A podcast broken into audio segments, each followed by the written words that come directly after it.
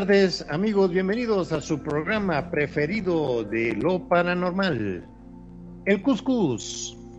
Muchas gracias por estar con nosotros en nuestro programa número 38 de esta serie de bonitos programas muy entretenidos que hemos tenido a lo largo ya de un año. Y le doy la bienvenida a mis compañeros panelistas, los de lujo de siempre. Adelante, preséntense, amigos. Mi querido Magnum, tú primero para variar. Bueno, gracias, muchas gracias. Te vamos a Como consentir siempre, un gusto. programa, ¿eh? Claro, sí, sí, sí, como siempre un gusto, un placer enorme estar en este programa que en la cual, como siempre digo, me asusta, pero me gusta. Guácala, guácala, qué rico. Guácala, qué rico, exacto. Mi- nuestra estimada Perfi. ¿Cómo estás, mi queridísimo Pretoriano Magnum? ¿Cómo están? Buenas tardes, público de Radio Consentido. Soy Perfidia Vela, transmitiendo desde la Ciudad de México y pues listos para transmitir eh, un programa que va a analizar fantasmas en la casa de Magnum. Ay, no, no, no, no, no empecemos con eso. Ya empezamos, chicos, le dije, le dije, eh, le dije, conmigo fantasma en la casa no. En la casa de otro, pues en la casa de Preto, que no tiene problema, él se las banca. Ok. Pues eh, como ya lo oyeron ustedes, amigos, tenemos esta tarde noche. Muchas gracias por sintonizarnos antes que nada. Estamos volviendo de una buena temporada eh, que tuvimos que hacer bastantes cosas aquí en Second Life. Y pues estamos retomando pues, desde la semana pasada nuestro bonito programa, y a petición también de la gente que ya nos extrañaba y los extrañábamos mucho. Vamos a dar inicio al Cuscus número 38. Esta tarde vamos a hablar de las casas embrujadas, Ay, las casas con fantasmas. Yo creo que todos en la vida hemos tenido alguna experiencia, a lo mejor muy pequeña, ¿no? Muy desconocida. Un evento eh, paranormal, algún susto fuerte, cualquier cosa que nos haya, este, que digamos, esto no es real, esto es de espanto, esto puede ser muchas cosas. Pero bueno, vamos este, a abrir tema definiendo eh, lo que es este, una casa con fantasmas, una casa embrujada. ¿sí? Vamos, vamos abriendo. Una casa embrujada, una casa encantada. Vamos a, a- a utilizar también el término inglés, que está muy de moda, el haunted house, Ajá. que en la cultura popular son casas donde ocurren los fenómenos paranormales. Normalmente eh, estas, estos eventos están asociados a leyendas sobre fantasmas, crímenes, etcétera. Este tipo de creencia recibe su impulso a partir del romanticismo, siglo XIX, y los primeros pasos de la psicología, parapsicología, perdón, son reforzadas en el siglo XX gracias al cine, ¿verdad? A las películas de horror. En América del Norte suelen corresponder a viviendas recientes, mientras que en Europa se suman edificaciones más antiguas, especialmente eh, palacios, castillos. Bienvenida colombiana, por aquí nos está visitando nuestra amiga colombiana. Y vamos describiendo en general lo que sería una casa embrujada, ¿verdad? Según las leyendas populares, una casa embrujada puede estar habitada por fantasmas, por poltergeists, por espíritus u otras entidades. Según la cultura popular y las pseudociencias como la parapsicología, en ocasiones estas presencias frecuentan el mundo físico, como dijiste hace un rato, perfil, abren el portal y se pasan para acá. Después de que un acontecimiento trágico ocurriese en la propiedad, como un asesinato, una muerte accidental, un suicidio. Ocasionalmente también puede ser producto de posesiones, maldiciones o rituales. Esta es nuestra definición. Abrimos tema, perfil. Muy bien, pues bueno, ¿qué más? ¿Qué más para entrar al tema de fantasmas que las casas embrujadas? No es el gran estereotipo, es como el gran referente, ¿no? Yo creo que las primeras enseñanzas que tuve sobre el tema fue una casa embrujada y sobre todo un libro que se llama La casa embrujada. Un libro de, de ingeniería en papel que es una maravilla y un conservo que me regalaron como a los seis años y era una visita a una casa embrujada. Y tú movías a través de la ingeniería en papel eh, una serie de apariciones y cosas, ¿no? Entonces a mí me pareció siempre fascinante cómo había seres que podían estar dentro de tu misma casa. Es una amenaza íntima. Eh, no hay un lugar al que te puedas esconder. O sea, tú corres a tu casa, que es el lugar donde debes estar seguro, segura. Y pues no, resulta que no, que en tu casa también pueden suceder este tipo de fenómenos. Y como bien señalaba mi estimado pretoriano, pues puede quedarse ahijado la, la energía o el espíritu a través de un acontecimiento trágico, dramático, violento, etcétera. Sin embargo, hay otras apariciones, por ejemplo, los fantasmas del adiós o los fantasmas que tienen pendiente alguna clase de situación eh, económica, por ejemplo, los fantasmas que son cuidadores de tesoros en las casas o los fantasmas que tienen una misión, que tienen que dar un mensaje y están continuamente apareciendo para que se complete esta misión. Entonces hay un montón de situaciones que pueden darse en casa, que creo que es el lugar eh, por definición donde van a pasar cosas paranormales y sobre todo experiencias con aparecidos, ¿no? Con parientes, con amigos, con entidades que a veces no conocemos, que van a ser presencia e irrupción en el espacio de seguridad. Y eso lo hace más aterrador. No sé, Magnum, ¿tú qué opines? A ver, Magnum. Exactamente como vos decías, cuando uno tiene miedo, cuando uno tiene un problema, lo que hace es correr a la casa porque ahí es el lugar que al menos uno se siente seguro, ¿no es cierto? Y lo que hace más aterrador todo esto es que justamente el fantasma está en tu casa, en el lugar que se supone que vos te encontrás a gusto, que es tu fuerte, tu, tu lugar seguro, es donde está el fantasma. Y ahí es como que te rompe todos los esquemas, ¿no? Pero hay algo que siempre me ha quedado ahí en, en la nebulosa, que el por qué el por qué están estos fantasmas en la casa de uno y no se van al, lado, por ejemplo, como decía, no, no te equivocaste, eh, Preto es la otra casa, no es la mía. Bueno, tiene que ver con esto que decía Preto, adelante. Sí, eh, pues una explicación más o menos. Eh, en, los en los lugares con presencias de ánimas ánimas en pena o espíritus se contabilizan en miles de diferentes culturas, ¿eh? Muchas culturas este, registran estos eventos.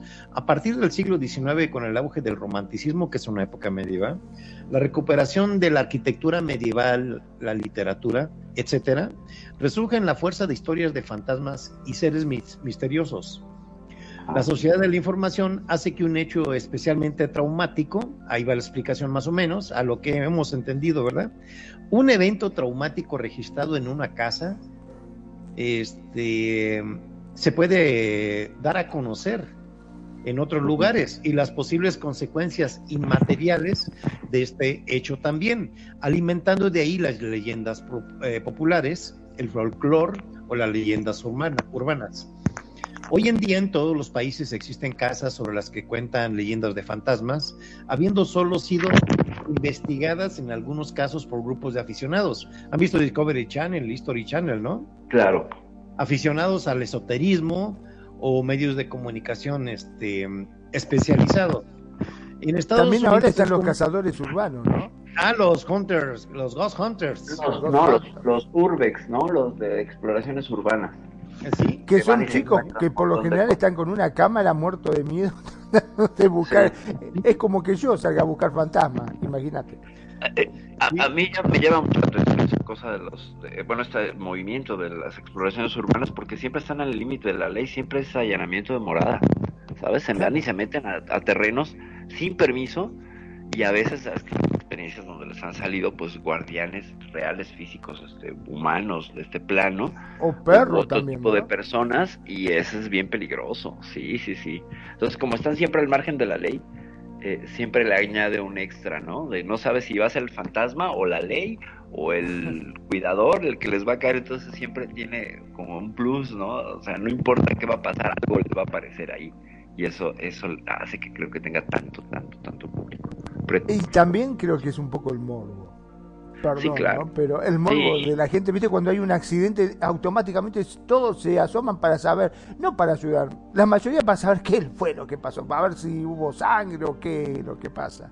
Eso es una cosa que siempre me, me ha quedado muy, muy grabada, ¿no? Digo, ¿por qué el morbo de la gente ante una fatalidad, en este caso? Ahora te digo, con respecto de las ánimas, me hiciste acordar a un cuento que siempre decía mi mamá, decía, había en un pueblo una mujer que tenía un amante, pero claro, obviamente, eh, en el pueblo todo el mundo, viste, si el que tiene un amante está en toda la expectativa a ver qué es el- quién está con quién, ¿no? Entonces habían inventado un método en la cual parecía bastante piola y nadie se daba cuenta, porque ¿qué hacía? Cuando el marido se iba a trabajar, la mujer agarraba y colgaba un hueso. Entonces el tipo pasaba, si veía un hueso colgado, señal de que no había, no estaba el marido, se metía y listo, hacía lo suyo. Andaba bárbaro, hasta que un día volvió antes el marido. Claro, y la mujer no alcanzó a descolgar el hueso. Y por ahí estaba con el marido y se empieza a escuchar ruido en el fondo. La mujer enseguida se dio cuenta que era el amante que estaba entrando. Entonces dice, uy, ¿qué es ese ruido? Dice, no, son las ánimas, dijo la mujer. Pará, pará, dice, salgo yo, déjame que yo, yo sé hablar con las ánimas. Se para y empieza a gritar en el fondo, ánima que estás penando detrás de los sucesos. Mi marido está en la casa, me olvidé de sacar el hueso. y bueno, así Está se Muy fue. bien. ¿Dónde te antes de que te conviertan en una ánima de a de veras? Sí, Así sí, que ya saben que hay que utilizar el hueso. Es Exacto. correcto. Bueno, vamos a mandar unos saludos a nuestros grandes amigos, a Charlis, el gran constructor, junto con Perfi, de aquí, de el- las grandes obras del Zócalo. Eh, a Alejandro Guerrero, También que nos Ah. está escuchando. a George Ecuador, que muchos saludos amigos, muchas gracias por Ah, sintonizarnos. Geo Ecuador, saludos también. George. Ecuador, también aquí a Colombiana, que vino aquí, dejó todo en la cocina, dejó cocinando al fantasma, dejó cocinando a todos. Está cocinando, exacto. No sabemos si está cocinando en una olla este, normal Sí, porque me dice, estoy cocinando, bueno, deja el fantasma.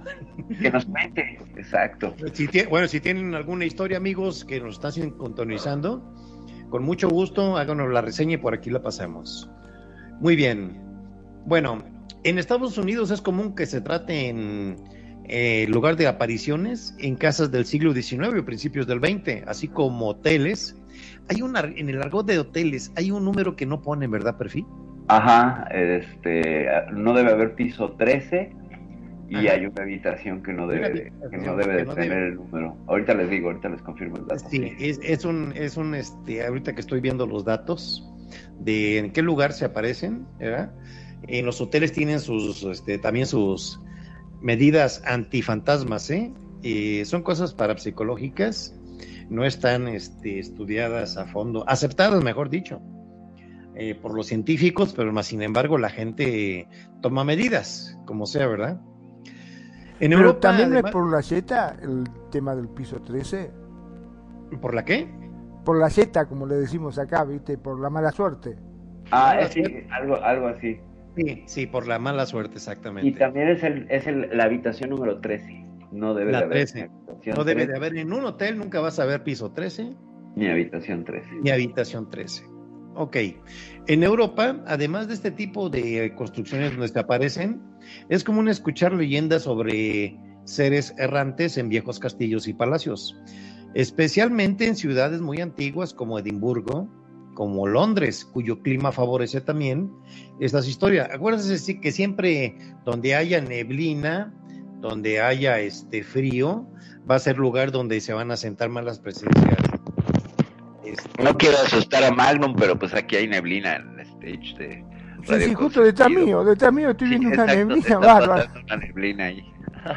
No, no sé si se acuerdan este, en la película de Drácula, Sí. cuando Keanu Reeves hace el viaje que va a llegar allá, empieza a pasar los montes Cárpatos, Ajá. en Rumania. ¿Eh? Impresionante ese bosque con la neblina. A mí, a mí hasta la fecha me llama mucho la atención los Cárpatos. ¿Cómo los no? montes Cárpatos. Son ¿Cómo lugares no? Impresionantemente. Sí, adelante, perfil. Eh, pues impresionantemente este, terroríficos y llenos de historias, ¿no? Sí, Bueno, pero los un bosques, ¿no? Ya los bosques asustan por lo general. Sí, sí, sí, el bosque es, el bosque es ominoso. Sí, y ampliando un poquito el tema de, vamos a decir, de donde se desarrolló la trama de Drácula, Ajá. mm, datos más precisos, su nombre real en real es Vlad Tepes, el empalador. Ya alguna vez en uno de los programas habíamos men- mencionado el almo- halcón de Draculis. Sí, sí, sí. Ahora te digo que después de ver que era el empalador, yo prefiero que me agarre el fantasma, que me agarre este desgraciado que te empala. Dije, no, olvídate, que me coman los fantasmas, dije yo. Aproveche mejor, dile que te bané. Pero fíjense cómo es curioso que pasó y fue origen de- del mito del vampiro. Y el vampiro termina clavando los colmillos, dos colmillos en el cuello, ¿no? Que también es una ah, situación eh, eh, análoga sobre el erotismo. Bueno, ahora hablando Porque de eso del análoga, empalador era mucho, eso del empalador era completamente gráfico, entonces por eso yo creo que alguien tuvo la sensatez de decir, no, no, no, Sí. imagínate un vampiro que anduviera empalando a la gente, no es te No, chupó el vampiro, te empaló el vampiro, ¿no? Y entonces Claro. pues, estaríamos hablando de una De un cultura, vampiro empalador. no, de una cultura de, de, de, de este, ¿cómo se llama? De los, ay, ¿cómo se llaman los doctores que atienden al, a las enfermedades? Pro- proctólogos. Proctólogos, exactamente. Entonces sería el vampiro proctólogo, ¿no? no, Estaría dejate de bromar, chupame la sangre, pero no me empale, dijo. Exacto. Exacto. Imagina, no, hubiera sido terrible, ¿no? O, sea, o que te diera a elegir, ¿qué quieres? ¿Que te chupe la sangre o que te empale? ¿No? Si te empalo no te conviertes en vampiro. Bueno, pero, oh, perdón, ¿no? Yo le diría, eh, ¿yo puedo elegir de dónde empezar a chupar? Sí, en un vasito, en un té. Eh, claro. eh, Así, porque Magnum es bien pensado, ¿eh? No es mal pensado. Nunca. no, no, no, no, para nada, no, no. En lo absoluto. Bueno, Ok. Eh, a- eh, sigue, perfil. pues es que, a ver, eh, yo insisto en este punto de la amenaza a la intimidad de tu casa, ¿no? Que es lo más terrorífico, terrorífico que te puede pasar, bueno, que te persigan en la calle, eh, o, o en un cementerio, o en un eh, desolado callejón. Pero cuando llegas a la seguridad de tu casa, o desde la seguridad de tu casa, ¿dónde corres? Y hay una historia muy interesante de una familia que ocurrió aquí en junio del 2002, o sea, esto es reciente, súper reciente, eh, ocurrió en Estados Unidos, por supuesto. Eh, esta familia rentó una casa, ya sabes, el clásico sueño americano, su casita de ladrillo preciosa en suburbio, Sí. Entonces la familia Roth renta esta casa y a las dos semanas la mujer, la señora Roth, empieza a, experimentar una serie de moretones en el cuerpo eh, de procedencia pues completamente desconocida. Ella empieza a subir a redes sociales estas fotos de los como apretones en las manos y en las piernas y en las ingles. Muchos eh, moretoncitos. Y entonces tratando de pedir una explicación, eran eh, una familia de cuatro, son una familia de cuatro. Y de pronto el hijo, el más pequeño, Caleb, empieza a despertarse en la noche gritando, quítate de encima, déjame, ¿no? Y entonces, pues, ¿quién? No, no había, entraban desesperados los padres desaforados y no había nadie. Entonces, los, estos fenómenos empezaron a repetirse con esta particularidad clásica de yo no sé si, si los fantasmas van a un curso o qué, puertas que se abren, puertas que se cierran, ventanas que se abren, puertas que no se abren, eh, vibraciones, objetos Los se armarios. trasladan, objetos que se trasladan, no viene, no hay referencia a armarios, pero ¿Cajones? eh, los cajones y todo. Y entonces de pronto pues empezaron a, a escuchar al niño que aparte de que pedía que se le quitaran de encima, pues como que hablaba con alguien, pero hablaba dormido, ¿no?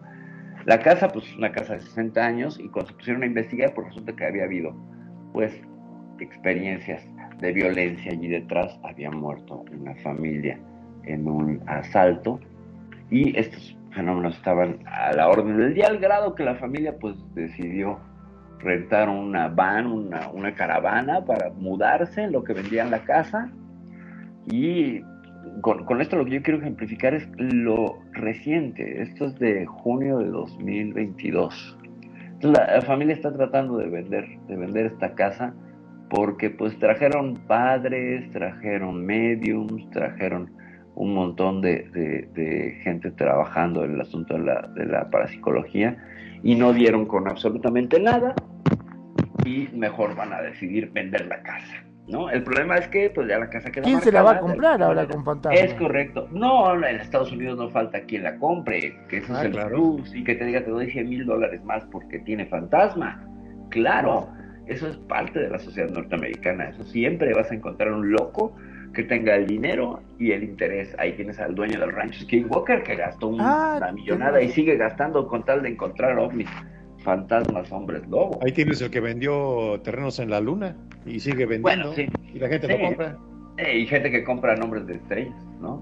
Este, creyendo que puedes entrar al registro este, estelar, ¿no? Y ponerle el nombre de tu pareja a una estrella, Sí. ¿no? Y entonces, Wow. este, que según esto vas a poder influir en el registro de objetos estelares, ¿no? En los NGC, pues no, evidentemente no. Olvídense eso de llamarle Lupita a una estrella en las O. Magnum, ¿no se puede llamar una estrella Magnum? Pues, si imagínate, quiere- imagínate un planeta que se llame Magnum. Imagínate, nada más. Claro. Bienvenido al mundo de Magnum. Donde no hay fantasmas, No, pero no hay no. Ahora, una cosa de loco, porque se supone que tras una muerte trágica, tras eh, un hecho así de sangre, queda un ánima. Pero Ajá. los hospitales, los este, lugares de esto, lo, tendría que estar lleno de, de, de fantasma, ¿o no? Es correcto. Es correcto. Tu lógica merece una cerveza. Ciertamente, un lugar donde, a ver, si, si en el lugar donde sucede la muerte es más proclive que se, ahí que se quede anclada la, la energía, pues serían los hospitales el lugar número uno donde, donde esto estaríamos. En la Sí. morgue. En la morgue. Pero hay muchas historias de hospitales y en los hospitales se mueven las cosas y hay un montón. Tendríamos que hacer un programa sobre hospitales, ¿no? Es cierto, sí es. las sillas de rueda que se mueven solas. Sí. Eh, recuérdame, por favor, este, Perfi, el nombre de la aplicación donde te mandan a eventos paranormales. Randonáutica. Radonáutica. Ajá. ¿Sabías que ya la tecnología alcanzó a los fantasmas? Wow. Y sí, en cualquier Bueno, momento. Es todo Eh, un tema y, y queremos hacer un programa sobre randonáutica. Sí, o sea, eh, tú bajas una aplicación y en esa aplicación te van a dar eh, el servidor de la radonáutica un lugar con eventos paranormales. Ahí viene mucho también lo que dice Perfi. A veces te dan lugares donde tienes que entrar y es un allanamiento de morada porque no tienes permiso de entrar. Correcto. Sí, hay unos casos sorprendentes que he leído donde los que te dan unas coordenadas, eh, así como Google, donde tienes que ir y exactamente cuando llegan los a los que te mandaron pasan los eventos. Pero tiene que haber una declaración de intenciones, ¿no? O sea, cuando tú haces tu búsqueda tienes que pensar con fe y convicción qué quieres encontrar. Y se supone que esto va a sí. impactar de manera etérea en la aplicación. Y entonces Wow. eso se manifiesta, ¿no? Porque no veo a la gente pidiendo dinero y ollas al final del arco iris. Veo gente queriendo que ser espantada. Eso es absolutamente absurdo, ¿no? O sea, si yo tuviera esta opción, pues le diría, pues quiero encontrarme, no sé, 100 mil dólares sin cargo, ¿no? Sin que me pase nada. Y no, la gente lo que va es a encontrar cadáveres, eh, que los Dios. asusten, sin máscaras. Accidentes, accidentes, ha habido. Accidentes, Ajá. No Sí, usan y- randonáutica para, como para cosas lindas, no sé, yo pediría en randonáutica, en lugar de usar Tinder, usaría randonáutica, ¿no? Para encontrar el amor de mi vida. Claro, a esa lo está buena ¿no? Pues sí, La- si estás la gran- tan efectiva, Sí, la gran incógnita es, o sea, ¿cómo es el servidor? Sí, claro, cómo funciona y cumple estas opciones. Yo, yo había manifestado aquella vez que hablamos de aeronáutica que están sucediendo las historias al revés, es decir, eh, voy a explorar un lugar y luego le echo la culpa a Randonáutica y creo una historia y hago una RG, una, experiencia de, realidad aumentada. Y entonces me genera likes y me genera dinero. Bueno, no lo están usando todas las personas y finalmente están siendo virales. Eso te va a generar dinero. Si, sí, pero hoy en día, con la tecnología que hay, en la cual pueden generar hasta un holograma, de algo. Anda a saber si no utilizan algo por el estilo como para que vos vayas y te aparezca un fantasma y digas, la mierda, hay un fantasma y salís corriendo y en realidad es este, algo 3D que te están proyectando. Hay aplicaciones para que tú insertes eh, calcomanías PNG en, en cualquier imagen y entonces tiene ecualizadores de luz que te permiten poner esa foto con una calidad casi fotográfica, bueno, esa estampa, Haz de cuenta que bajas un fantasma asomándose atrás de una puerta y que la animación hace que se asome y le brillen los ojos y se oculte. Incluso tú controlas la velocidad, etcétera, lo puedes difuminar, lo puedes eh, hacer que vibre, etcétera. Entonces, tomas un video, ¿no? Y entonces ya, como, como es mucho de ahora, ¿no? Eh, la tendencia, tomas el video así medio mal tomado y entonces la gente cuadro a cuadro descubre cosas que pasan y tú puedes agregar en dos frames que aparezca este fantasma, ni siquiera tiene que ser así espectacularmente con bombo y platillo. Y ahora con ustedes el fantasma. No, ahora la tendencia es busca tú al fantasma, como una especie de ¿dónde está Wally? pero paranormal, encuentra al fantasma. Ahora tienes que detenerlo, ¿por qué? Porque tenemos la capacidad tecnológica de detener la reproducción del video, cosa que no podíamos hacer con la televisión. O sea, tú veías televisión y con mucho podías grabar el programa si podías, y, y, videograbarlo, entonces tendrías que estar preparado y saber qué va a pasar para que grabaras exactamente ese momento. Por eso tenemos poca evidencia de los ochentas. Hubo gente que sí tuvo el chance de meter el botonazo cuando pasaban cosas raras en la tele o grababa de los programas. Pero ahora tú ya puedes pararlo cuando quieras y regresarte cuadro a cuadro. Y entonces el análisis y el escrutinio es mucho, muy preciso. Por eso vemos tantos videos donde, y lo viste al fantasma y entonces te lo regresan, le pones un círculo rojo donde yo ya sé que el círculo rojo es casi casi fake y aparece el clásico fantasma. Ahora los fantasmas ya, aparte de que aprendieron a Están en YouTube. Ah, están en YouTube y aprenden a esconderse y a asomarse nada más tantito, ¿no? Lo cual lo hace realmente perturbador, pero vuelvo al mismo punto de la tecnología que insisto tanto en el tema también de la ufología. Las narrativas ufológicas y de fantasmas van de la mano de las narrativas tecnológicas. Es decir, eh, en 1500 eran barcos fantasmas. En 1850 o 70, trenes fantasmas.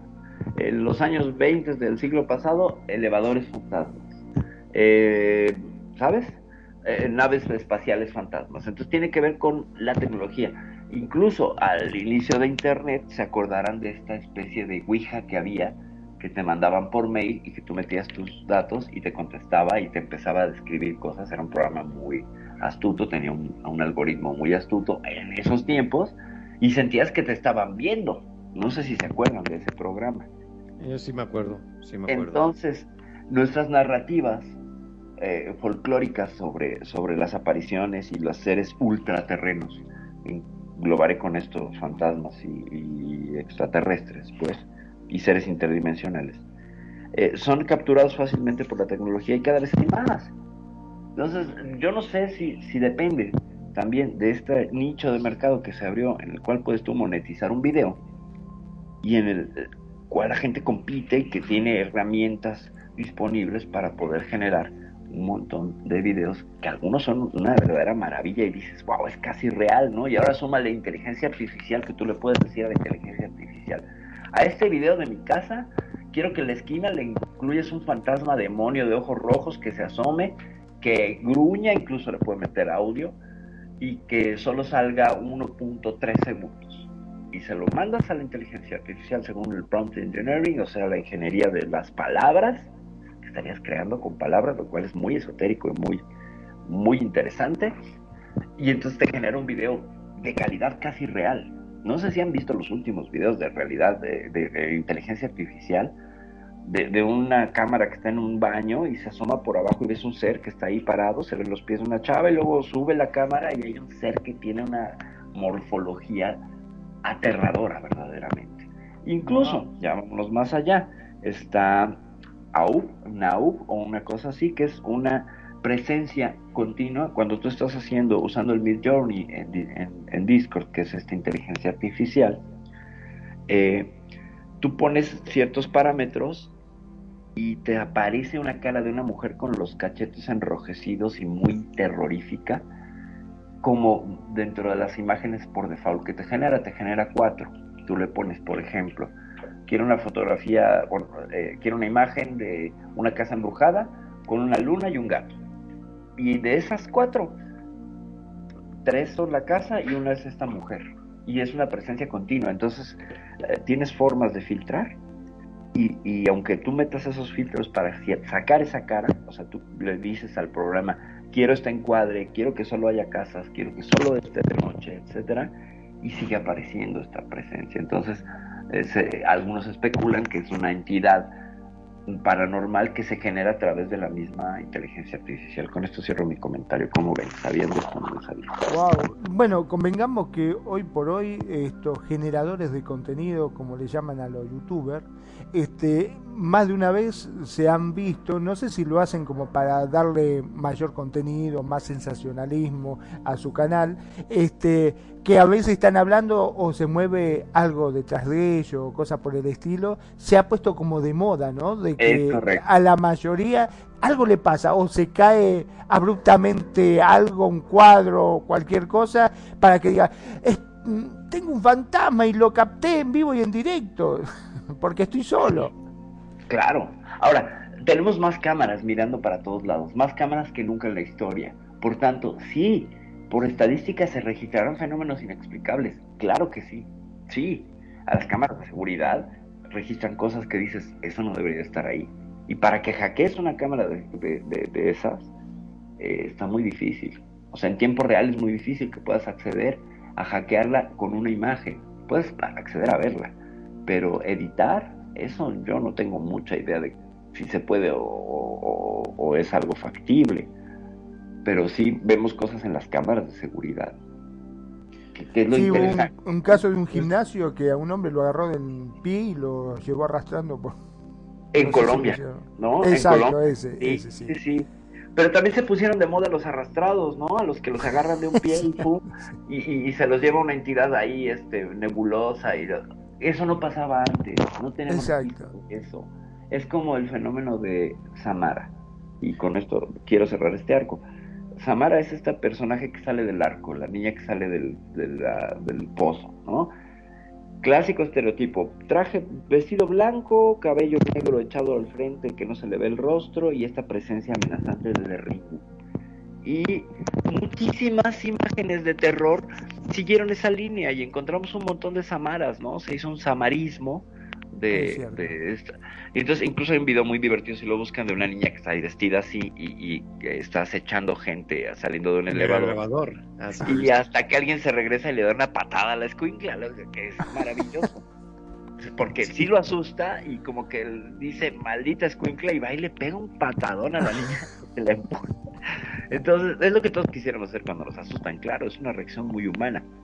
Pero vemos esta línea de pensamiento cultural. Los fantasmas, digo, los payasos eh, con cuchillos del 2016 en Estados Unidos, ¿se acuerdan? ¿No? Esta Sí, sí, sí. locura que incluso con cámaras estas de las cam de, la- de las puertas de, de- de las door cams que mostraban a todos estos payasos que andaban merodeando ya sabemos que los norteamericanos tienen una paranoia tremenda Pues, eh, eh, hace unos días, antes del Halloween, un, uno se vistió de payaso en Estados Unidos y traía su esa, su hecha- una hacha, no me acuerdo qué, pero sí bajó uno y le dio un tiro, ¿eh? Lo mató. para que veas a lo que te arriesgas ¿por qué? porque los Sí. norteamericanos son paranoicos ¿no? Sí, Son sí, paranoicos. lo que es la paranoia. Sí el norteamericano tiene la paranoia con la proxemia tremenda y tiene un Y con los zombies, con los zombies. Y con los zombies, ciertamente, sí, sí, sí.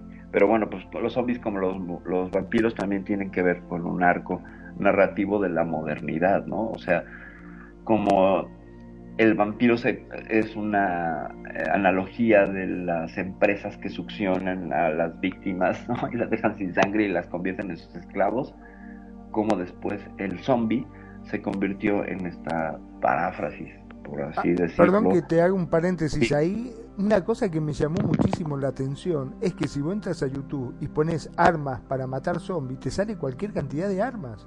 Ujú. Yo no puede ser, me están jodiendo. Le digo, al 2022 van a... Y no hay armas que sea especial para matar zombies. te- Y te las venden y la gente las compra. Espérate, la declaración de intenciones de Amazon, bueno, en, la- en la- en el legal, en, en el- en el texto legal que tú firmas para acceder a usar una cuenta en Amazon, viene un apartado que dice que Amazon no se responsabiliza de la no entrega de sus productos en caso de un apocalipsis zombie. ¿En Y serio? me lo dice, y está en el paper legal. Entonces dices en qué clase de mundo vivimos, ciertamente. A ver si los norteamericanos son solo. Bueno, les va, les va un caso, un caso real, ¿eh? Venga. Les va un caso real. Eh, a lo que ustedes este, trataron hace rato es que si era legal una compra digo, eh, con- habitada por fantasmas. Ajá. Dice, la mayoría de los compradores se niegan a adquirir una propiedad bajo la sospecha de poseer una actividad paranormal. Por otro lado, si usted es dueño de una casa, ¿estaría dispuesto a revelar que está habitado por un espíritu del más allá? Eh, ¿Esto pudiera arruinar el precio de la venta? Claro. Hay un caso real, eh, está registrado hasta con nombres y apellidos, Stambowski contra Ackley. La pareja. Ackley en Estados Unidos puso a la venta en 1990 una casa con reputación de ser habitada por un fantasma. Ellos no notificaron al comprador sobre esta información. Entonces, Stambowski demandó a los dueños. En el primer intento perdió el caso, pero luego se presentó en la Corte de Apelación de Nueva York y logró ganarlo. La Corte determinó que legalmente había fantasmas en la casa. Fíjate, o sea, ¿Eh? eh, eh, solo en Estados Unidos podemos ver Sí, de- lo acá hay lo que legal estoy diciendo. paranormal, Solo en Estados Unidos. No- ¿Y no cómo hizo la corte para corroborar que había fantasma? O Bueno, que ahí va, va- va la- cito va- va que se pare el fantasma y que venga y declare Sí. acá en la corte. ¿Declaró? Bueno, comprar y vender implica un reto para ambas partes. Antes de tomar una decisión, hay que consultar la ley del Estado y cómo lo protege en Estados Unidos. Fíjate a lo que estás diciendo, Sí. perfecto. Tienen un apartado de propiedades estigmatizadas. Si una propiedad ha ocurrido alguno de los siguientes hechos, se le puede considerar que está estigmatizada. Si ha habido un asesinato, un suicidio, una muerte en forma trágica y traumática. Si tiene fama de estar habitada por fantasmas. Si Ajá. ocurren situaciones paranormales y difíciles de explicar. Si se han llevado ahí a cabo cultos y rituales. Si hay evidencia de delitos relacionados con drogas y asalto sexual. Eh, una propiedad en estas condiciones puede causar incomodidad y perturbación emocional a los dueños o compradores. Por eso se le considera propiedades estigmatizadas o de gran impacto psicológico. Esta situación provoca que las residencias sean más difíciles de vender y requieran de un esfuerzo mayor y mucha creatividad por parte de un agente de bienes raíces. Wow. El famoso cantante Kurt Cobain, Ajá. Se suicidó en 1994 en su casa y su cuerpo fue descubierto tres días después. Ajá. Esta casa está en, ve- en venta actualmente, pero los compradores no se atreven a consumar la transacción porque dicen que esta propiedad habita el espíritu de Cobain. Fíjense nada más el, el ¿verdad? Pero qué raro que no haya un gringo loco que diga, hasta, Sí. hasta negocio haría, haría tours. Claro. No, con Claro. el pensamiento norteamericano, yo haría tours. ¿Lo conociste Eh, es- en vida a Corcubain? No, bueno, vení, conocelo de muerto. Exacto, a smells, smells, huele, huele como espíritu joven, smells like. Claro. Esto, esto aplica y depende de un estado donde se encuentre la propiedad. Por lo general, durante el proceso de venta y de inspección de la casa, toda la información que se considere defecto material debe de ser divulgada. La Asociación Nacional de Inspectores Certificados, la Internachi, en español, Ajá. ¿eh? Ajá, se define como material defect en inglés. ok. Un se considera un problema estructural específico con un sistema o componente de una eh, propiedad residencial que puede representar un impacto desfavorable en el valor de esta o ponga en riesgo la seguridad de una persona. Todo lo demás es considerado defecto no material. Las actividades paranormales entran en la clasificación de elemento no material. Bajo esta premisa, el vendedor no estaría en obligación de revelar que va a vender una casa con fantasmas pero las leyes y las circunstancias varían de un estado a otro. En la mayoría de los estados no se obliga al, vendedor a revelar las actividades supernaturales en la propiedad que está a la venta, pero no significa que el dueño pueda mentir o, esconder, la información al comprador. Si, esto, si este tema, esta pregunta sobre el tema, el vendedor está obligado a responder con la verdad y debe dejar que el comprador decida eh, si, si, la va a adquirir, aunque esté poseída por elementos desconocidos. Vamos a poner los ejemplos. En California se exige al dueño que una residencia divulgue si una persona ha muerto en esta casa los, últimos tres años, no más allá de ese periodo. En Connecticut, Delaware, Georgia, New Hampshire, New Jersey, Carolina, en estos estados los vendedores deben de revelar si hubo una muerte en la propiedad solo si se les es se les solicita. En Alaska se requiere que se notifique si un homicidio o suicidio ha ocurrido en la propiedad dentro de un año de la fecha de, la propiedad que se mostró al comprador. En el sur de Dakota se exige revelar si en la casa ocurrió homicidio, suicidio o felonía en los últimos 12 meses. En Vermont, eh, este estado le pide al agente de bienes raíces eh, que debe decir si hay un factor en la propiedad que puede impactar el valor de, en el futuro. Por lo tanto, la muerte de una persona en el inmueble eh, puede ser considerado un elemento que afecte su valor. En Massachusetts se especifica que la transacción de bienes raíces eh, no es necesario divulgar que una propiedad es sospechosa sobre presuntos fenómenos parapsicológicos o supernaturales. Es interesante que, en que este estado asume en sus leyes la posibilidad de estas situaciones y lo menciona concretamente. ¿Qué opinan? Fíjate, en las leyes de Estados Unidos está registrado el evento fantasma, apariciones, espíritus en las casas que se venden. ¿Qué opinan, amigo? No, pues qué cosa tan interesante, ¿no? Como lo legal. A ver, yo creo que con, en un juicio, ah, si traigo un testigo que dice, a ver, señor, ¿usted eh, vivió experiencias paranormales en esa casa? Sí. ¿No? ¿Tiene pruebas? Pues mire, aquí hay un video donde se ve esta presencia así, ¿no? Rara, etcétera. A ver, quiero ver al juez trayendo un perito paranormal. Y sería reconocer legalmente, fíjate, que, que los, los, investigadores parapsicológicos pues alcanzar un estatus de legalidad y de, de certeza que no tienen. Entonces, ¿cómo hace un juez para determinar ciertamente si una casa está o no está embrujada? Y otra cosa muy interesante es, si tú preguntas te tienen que decir, pero si no preguntas ya es tu bronca. Lo que pasa en Japón también, hay muchísimas casas donde la gente, ahora con, con esta tasa tan enorme de suicidios que tienen los japoneses, pues hay agentes inmobiliarios especializados en mover casas embrujadas o estigmatizadas, y una vez que la compras, hay gente que tiene un empleo, estoy buscando el nombre, pero ellos viven ahí una noche, una semana, tú les pagas porque pasen el tiempo en esa casa y te comprueben si haya o no experiencia, así como una suerte de los catadores de la comida envenenada para los reyes, bueno, ahora hay gente que puedes pagarle para que viva en esa casa antes de que tú la compres o la rentes, lo cual me parece impresionante porque lo paranormal genera entonces su propio mercado más allá del tour o más allá de las camisetas y todo, ¿no? Es interesantísimo cómo, cómo, cómo operan los seres humanos. No sé, Magnum, ¿cómo ves? ¿Trabajarías tú quedándote una noche en una casa embrujada? No, ni loco, trabajaría de eso. Pero yo me imagino, ¿no? Que vas a comprar una casa y que le digas al tipo, eh, ¿tiene fantasma?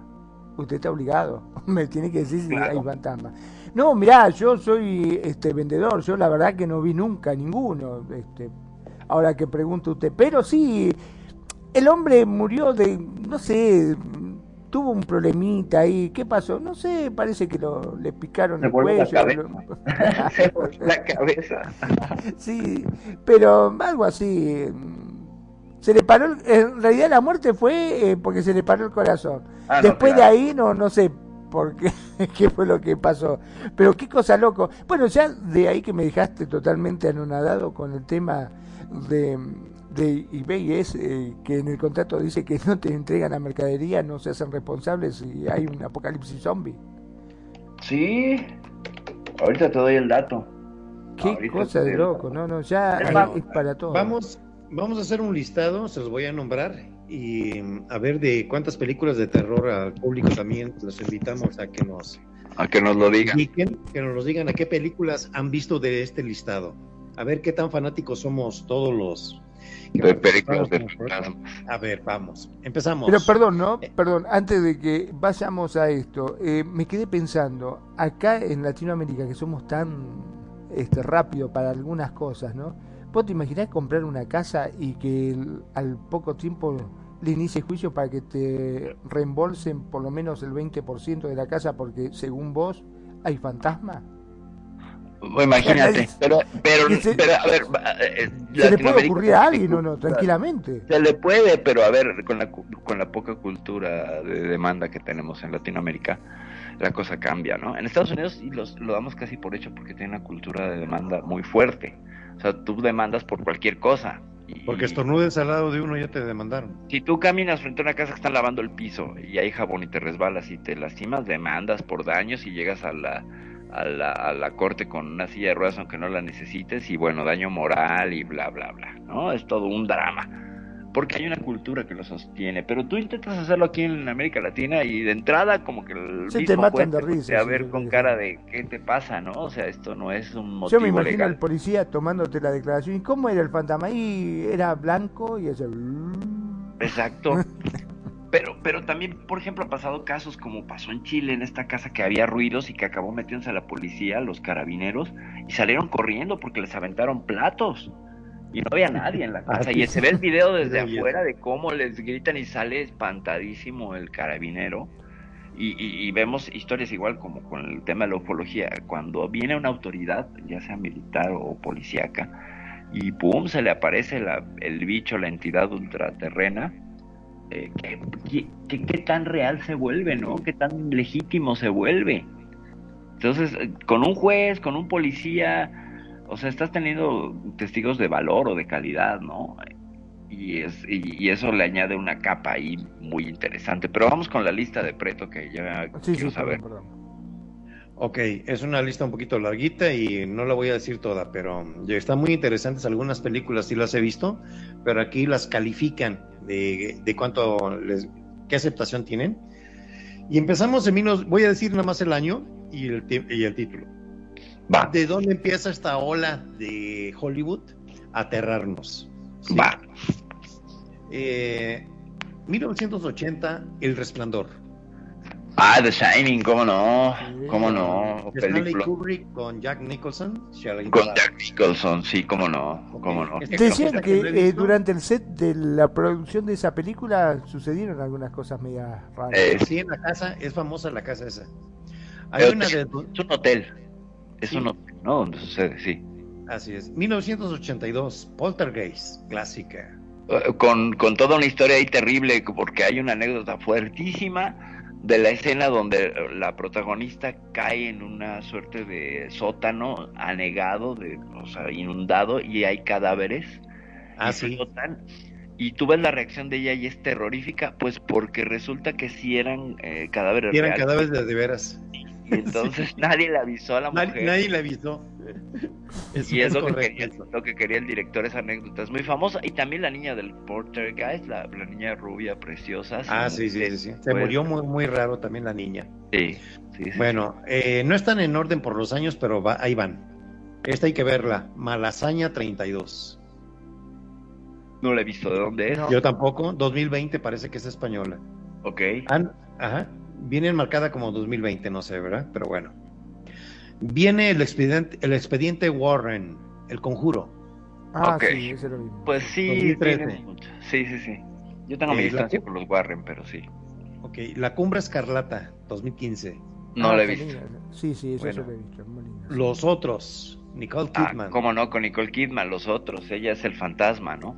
Ah, sí, no, sabía, nadie le avisó. Buenísima, buenísima, cómo no. Actividad, actividad paranormal. Claro esa que me sí. asustó, esa me asustó mucho. Sí, cómo no. Siguiendo la línea de, de Found, de found. Esta, esta está interesante de 1960, Suspense. No la he visto. No, Hay que verla, No. ok. Insidious, Insidious con Tom Cruise. ¿no? eh, con Patrick Wilson, Ross Ah, no. Barbara. Hershey, es de Ok, 2010. ok, no Sí. la he visto.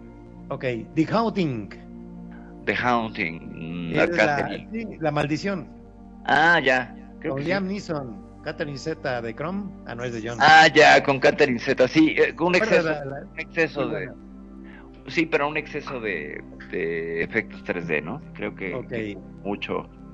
1963, La Casa Encantada. ¿De quién es? Es de Robert Wise con Julie Harris, Clyde No, Richard Jones, no lo he visto tampoco. Ok. No lo he visto. 2007, El Orfanato. Eh, ja- ¿Coreana? me suena que era una chica, no. Eh, Belén Rueda, Fernando Cayo, Montserrat parece española. Ok. Creo que sí la vi. House on Haunted Hill. La casa embrujada en la De Haunted montaña de Hill. No la he visto, Es de pero bueno. 1999. Ok. Otra, de Robert Zemeckis. Qué raro que no la he visto. Lo que la verdad esconde. Ok, Robert Zemeckis, pues es, creo que el... el- no, no, Pero Robert- no la he visto, qué raro, porque es con Harrison Ford, Michelle Pfeiffer, Ajá. Diane Scarlett, o sea, actores de primera línea. Ok. Hay que verla, es de 2000. La verdad, que la- lo que la verdad esconde se llama. ok. Monster House, 2006, Jill Cam, eh, de Robert Zemeckis también. No la he Monster visto. House 2006 tampoco. Terror en Amityville. Bueno, sí, pero es de los Sí, 70, sí, sí. ¿no? La primera, de Eh, Amityville. sí, sí. 2017, Amityville El Despertar. Ok. Bueno. 2001, Sesión 9. Tampoco he visto esa. Eh, no sé si es de, las, de la saga de Terror en el Espacio de 2001, ¿no? Eh, no, en Brad Anderson, David Caruso. Ah, ok. ¿No es el de Karate Kid? No. Eh, no, ese era Daniel Caruso y ese era el personaje, ¿no? El- claro, ok. Caruso era personaje. ok. para, para, que- para robarte Mira, sí sabes. Laruso, Bueno. no era Caruso. Ajá. Blackwood, No lo he visto. 2018.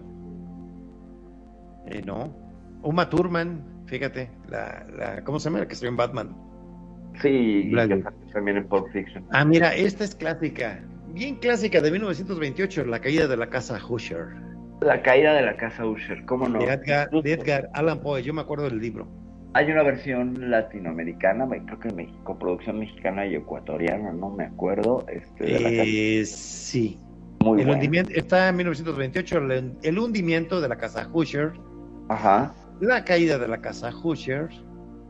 sí, bueno, sí, aquí, aquí Mira esta, mira esta eh, me, me llama la atención esta.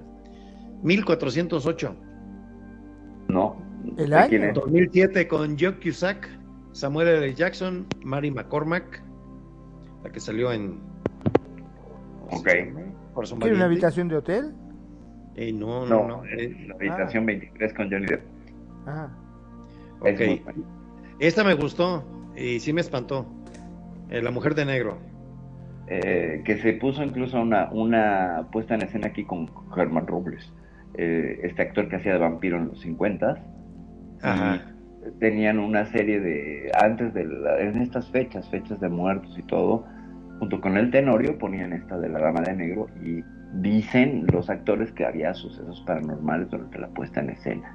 O sea, que la El Dama actor, de el de, es con Harry Potter, con Daniel Radcliffe. Ajá, con Daniel Radcliffe. sí, sí, Al sí. final, bueno, la final está triste, ¿verdad? Pero bueno.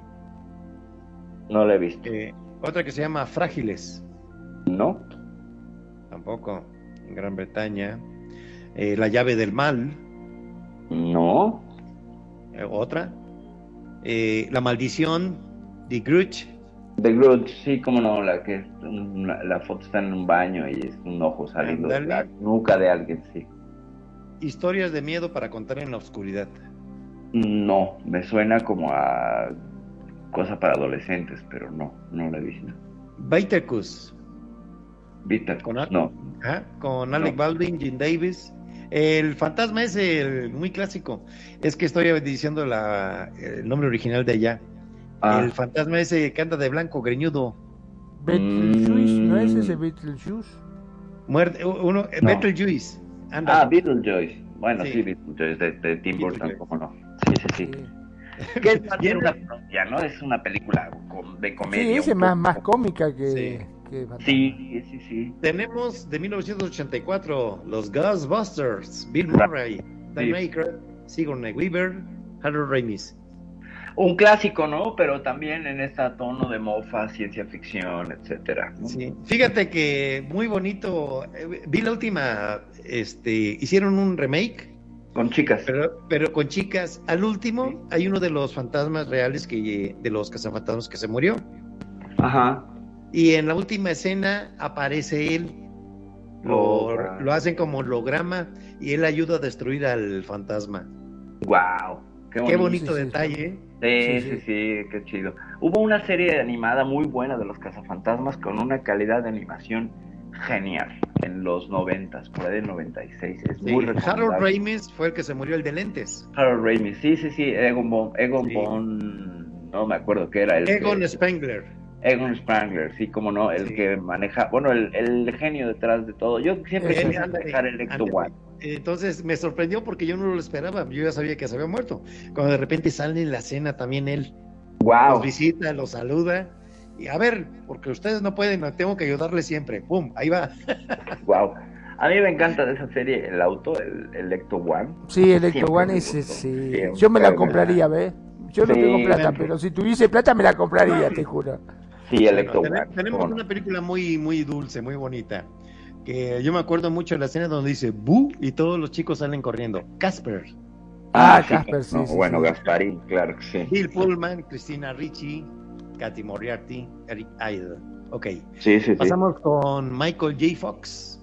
Agarran, agárrame esos fantasmas. ¿Eso no lo he visto? Eh, creo que sí la he visto donde son unos fantasmas eh, generados por CGI, es una película noventera, eh, donde hay un fantasma que no tiene cabeza o que trae la cabeza cargando, una cosa Ah, creo que sí, creo que sí. sí. sí, muy Bueno. chistosa. Una muy antigua, La Mansión de los Horrores, con Vincent Price, Caroline Craig. Ah, cómo no. 1959. De todo el boom de las películas de los 50, ¿no? Que Sí. son esas películas palomeras que, que sirvieron para los los este los autocinemas, ¿no? Que eran clásicas las películas de terror ahí. Bueno. La serie B. Tenemos otra de 1960 con remake de 2001, Ajá. que es 13 Fantasmas. ¿Cómo no? 13 fantasmas el remake es una joya, la casa de Sí, cristal. Murray Abraham, Shannon Elizabeth, Tony Shalhoub, Matthew Lillard. Qué belleza, es una belleza de película, eh, eh, sobre todo el concepto de la casa de cristal y que tiene Sí. contenidos unos fantasmas que son terroríficos verdaderamente. A mí me encantó 13 fantasmas. Bueno, Sí. esta, esta también está muy buena, Detrás de las Paredes, con Daniel Craig, el 007. Ajá, Rachel Weisz, Naomi Watts, y ajá. Martin Socas. Hay otra Muy película buena. con Jennifer Connelly muy buena que se llama Agua Profunda. A- a- agua Turbia. Agua turbia, agua turbia, sí, cómo Ah, no. sí, Muy guapa, Jennifer. Ella es una belleza, claro que sí. Sí, sí. Y todavía se mantiene a pesar de que ya está, este, ya estamos, mejor di- dicho. Ya estamos, ya estamos Ya estamos, el sigue comenzando piso. bellísimo. Sí, sí, un sí. saludo para Jennifer Connelly que nos está escuchando ahorita. Pues, ojalá, imagínate, un saludo y bueno, en fin. Bueno, House, una casa alucinante en 1986. William No Catt, George Wendt tampoco. Otra, al final de la escalera, No, con George Scott, tampoco la he visto, tampoco. Ah, este también es muy clásica, hasta en libro me lo, eh, lo leí. El fantasma y la señora Muir. no la he visto, pero ahora hacemos un Es un, resumen. es un, es un clásico de una viuda con una hija que alquila un caserón cerca del mar y Ajá. resulta estar este, habitado por eh, un fantasmita. ¿eh? Ok, Y era marino él. Y bueno, muy bonita la, la historia. Bueno, ok. Pasamos al fantasma de Canterville. ¿Cómo no? Ese también ese te lo obligan a, a leerlo en la Es escuela. una me lectura obligada así de, de la, de la Sí. escuela. No sé si es de Canterville, es de, es de, este, no, no de Poe, no. Eh, El este autor no otro. me acuerdo. No, de este otro autor eh, muy inglés, muy desafiante, muy este que era que era homosexual incluso y que, que desafiaba a la misma sociedad. Es- No me acuerdo quién será. Ahorita te digo, ahorita te digo. Bueno, Bueno, eh, pasamos en 1900 2016 con Personal Shopper. Mm, no, Tampoco me- lo he visto. Oscar Wilde es el autor. Oscar Wilde, ah, cómo no, cómo, ¿Cómo no, no? de Wilde. Sí. La Morada del Miedo 2005. No, tampoco. Está referido a Amityville también. Bueno, Ok, la, la Casa del Reloj en la pared. no la he visto. Tampoco, 2018. El Grito, Scream, 2004. Ah, bueno, eh, esa se hizo muy Sí. famosa por la máscara y es. ah, no sé. Bill Pullman. Me cae, me cae gordo. Me cae gordo. Scream. Les, cuento por qué me cae gordo Scream. Eh, hace, pues en los noventas, que será como 1997, 98, en una discoteca hacían un concurso de disfraces. Entonces yo me produje un disfraz como de pez abisal fantasma, neón, que se brillaba en la oscuridad. Una belleza, por ahí debo tener fotos.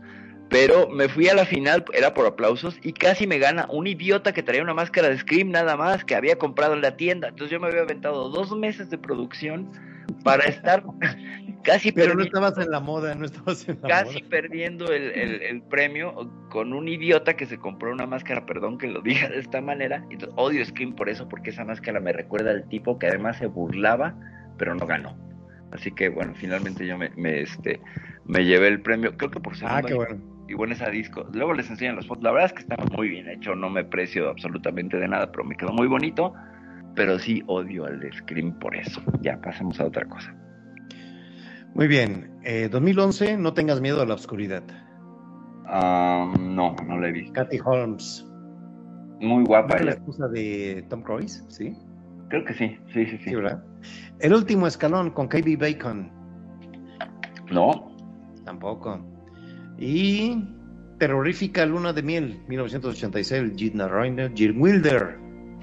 Jim Wilder. no. Ajá. Dom DeLuise, el presentador, y Jonathan Price. E hijo de Vincent, creo, ¿no? ¿Sí? Oye, pues qué buena lista, ¿eh? Ya está la, La verdad que a sí, qué que cosa más que ver. bonita. Te digo que me anoté unas cuantas para poder ver, porque la verdad que muchas no he visto. ¿eh? Yo también, ¿eh? Ya está, lo guardé. Sí, sí, sí. Eh, Viste cuando vos tenés ese público. ratito como para poder este, disfrutar algo y vos decís, ¿qué puedo mirar? Agarrar la lista y ahí tenés. Bueno, aprovechando de que acabamos de dar esta lista, les prometemos hacer eh, la misma lista, la vamos a pegar en el muro de Facebook para que lo tengan ustedes como reseña, amigos, ¿eh? Eso estaría buenísimo. Sí, para que tengan una referencia cuando quieran ver una película recomendada por el Cuscus, desde aquí salió. ¿Verdad, mi estimado Magnum? Claro que sí. Ahora te digo que me quedé totalmente asombrado con la cláusula esta 4210 de Amazon, que en el caso ya me- de sí, aquí ya la pegó Perfi también. Sí, sí, sí, impresionante, impresionante. O sea, ya sabemos que si se desata, Amazon no te va a dar tu producto, lo que compraste no te lo da por el apocalipsis. Jódete. Si te sale el zombie. Claro, sí, sí, sí. Oiga, don Amazon, pero acá no hay zombie. Ah, no sé, pero acá en donde estoy yo sí, dijo. Ah, bueno. Vamos a hacer unos breves comentarios. Eh, de, por ejemplo, si tú tienes ciertas este, experiencias paranormales en tu casa, estas, por ejemplo, ¿cuál podría ser? Escuchas vo- voces. eh, oye, eh, se le llaman eh, eh, ca- las cacofonías, Magno. Ah, sí, sí, sí, lo había escuchado. Sí. Claro, ahora me, me había dejado pensando, porque aquellas personas que viven en los departamentos, viste que dice que las paredes parecen de papel, se escucha todo lo que pasa al lado. Es muy fácil escuchar voces por ahí de, de algún vecino, ¿no? Sí. Eh, hay unos casos muy raros, rarísimos, por ejemplo, en España, eh, un lugar llamado Belmes. Hay unas, unas impresiones en el piso o en las paredes de unas caras Wow. que no tienen explicación de cómo aparecieron. Es muy, este, ¿has oído perfil de las caras de Belmes? A ver, creo que tiene cerrado el micrófono. Sí, sí, me parece que debe tener... eh, está hablando con el micrófono Ahora sí. Ahí sí estoy hablando. ¿Ya? ¿Ahí? ¿Ya me escuchan? Sí, Sí, perfecto. ya, ya te escuchamos. Eh, Claro que conozco el, el- el caso de las caras de Belmes, si hasta Sí, ¿nos llegó al periódico. Sí. Pues eh, en los setentas, en esta población española de Belmes, eh, en- primero en la cocina, en la, la señora de la casa empieza a notar como una mancha y dice, pues esa mancha no me gusta, la trata de tapar y sigue resumiendo, la manda a pintar, pero tenía una suerte de rostro. Entonces el fenómeno no solamente era en el piso, sino que empezó a, a reproducirse en las paredes de la cocina y pues empezó a crecer el, el- el- asunto al grado que pues llegó a la prensa, que se metió el gobierno y que luego ya cobraban por ir a la casa y, Sí. y total que acabaron cancelándolo todo. De hecho llegó uno de los eh, investigadores paranormales más eh. Prominentes de la época en los en los setentas, no, ahorita les recuerdo el nombre, y parece que ahí en Belmes graba algunas psicofonías muy eh, inquietantes. Pero el hecho es que nunca se explicaron de dónde venían las caras y cómo resumían, porque pintaban y pintaban y seguían saliendo. Hicieron estudios científicos, eh, tomaron muestras. Estamos hablando de los setentas, obviamente había una limitante en cuanto a la tecnología, pero pues determinaban que, que tenía un origen, eh, no era salitre, que no era un hongo, que no era una filtración, sino que era la misma pintura que cambiaba de color. Y por alguna cuestión de- había teorías de que era la luz y que quemaba la pintura por alguna opción.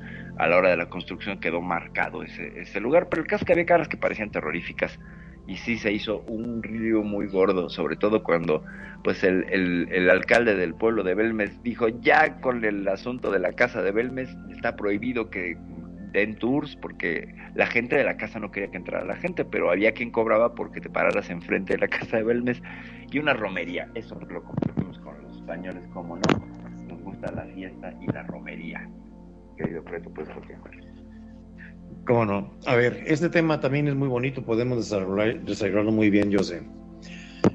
Eh, eh, definiendo, eh, ¿nos puedes definir el Feng Shui, Perfi? El Feng Shui es, sí, claro que sí. El Feng Shui es una, es una teoría, filosofía que trata con el espacio arquitectónico y la armonía. Habla de que los espacios en ángulo, y no crean que es paranormal, es mi perra que está jugando, ese sonido que, sube, que se escucha.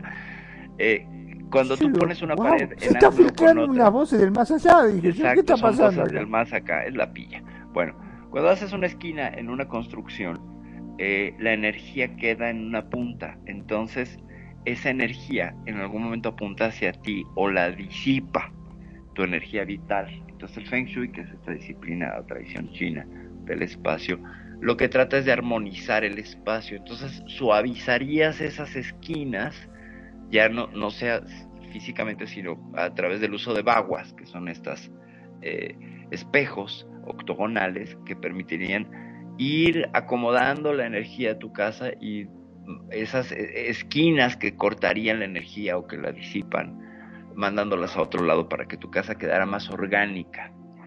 Eh, mucha gente dice, por ejemplo, aquí en Occidente, que pues el Feng Shui, etcétera. Yo lo que digo con el Feng Shui es que está pensado para las coordenadas el- energéticas de China y que acá en Occidente son otras cosas, ¿no? Entonces eh, habría que tomárselo con pinzas, pero eso, eso eh, propone el Feng Shui, una armonización espacial energética a través del uso de una serie de reflectancias de las energías. Bueno, ya lo dijiste cómo combatirlo, eh, gracias por el apunte, eh, porque hay un apunte aquí que yo tengo, Sí. eh, de que el Feng Shui dice que hay lugares problemáticos cuando tú vives, por ejemplo, cerca de un cementerio. Ah, claro, claro, evidentemente habla de las energías que hay en otros lados. Sí, sí. Pero tiene que ver con las líneas rectas. Sí, no, eh, no, no te molestan los vivos, pero sí pueden este, desarmonizarte los muertos. Claro, claro. ¿sí? Claro, la energía de los cadáveres, sí. Entonces, este, y, y aquí la finalidad, por eso nombro el Feng Shui, cuando uno vive en lugares cercanos donde hay eventos muy trágicos, ¿verdad? O alguna Ajá. funeraria, por ejemplo. eh, una de las opciones aquí que apuntan es el Feng Shui, eh, que hay que trabajar en unos cambios en las casas sin tener que reformar, reformar la decoración. Eh, tienes que, bueno, es que tiene sus, sus, este, sus bemoles de cómo hacer este tipo de ajustes para armonizar tu energía, ¿sí? Hablando bajo el Feng Shui. Sí, sí, sí, Es por si vives cerca de un cementerio, un hospital, un colegio o de una iglesia, porque hay iglesias también muy escandalosas, ¿eh? Claro, porque la gente va a echar sus penas ahí, ¿no? Eh, sí. Entonces. Y, dicen, tiene la sombra muy pesada. Sí, o, se queda la energía en las esquinas. Lo que diría el, Feng Shui, por ejemplo, tú vas a lamentarte en una iglesia y en alguna esquina resonaría a nivel este eh, acústico esa, esa, ese lamento y se quedaría ahí grabado como una energía. Entonces súmale eso 200, 300 veces al día. Y luego un mes y así, entonces pues, tendrías una bola de mala vibra, claro. Y porque la iglesia es el lugar donde vas tú también echar tus penas, no nada más vas a estar ¿no?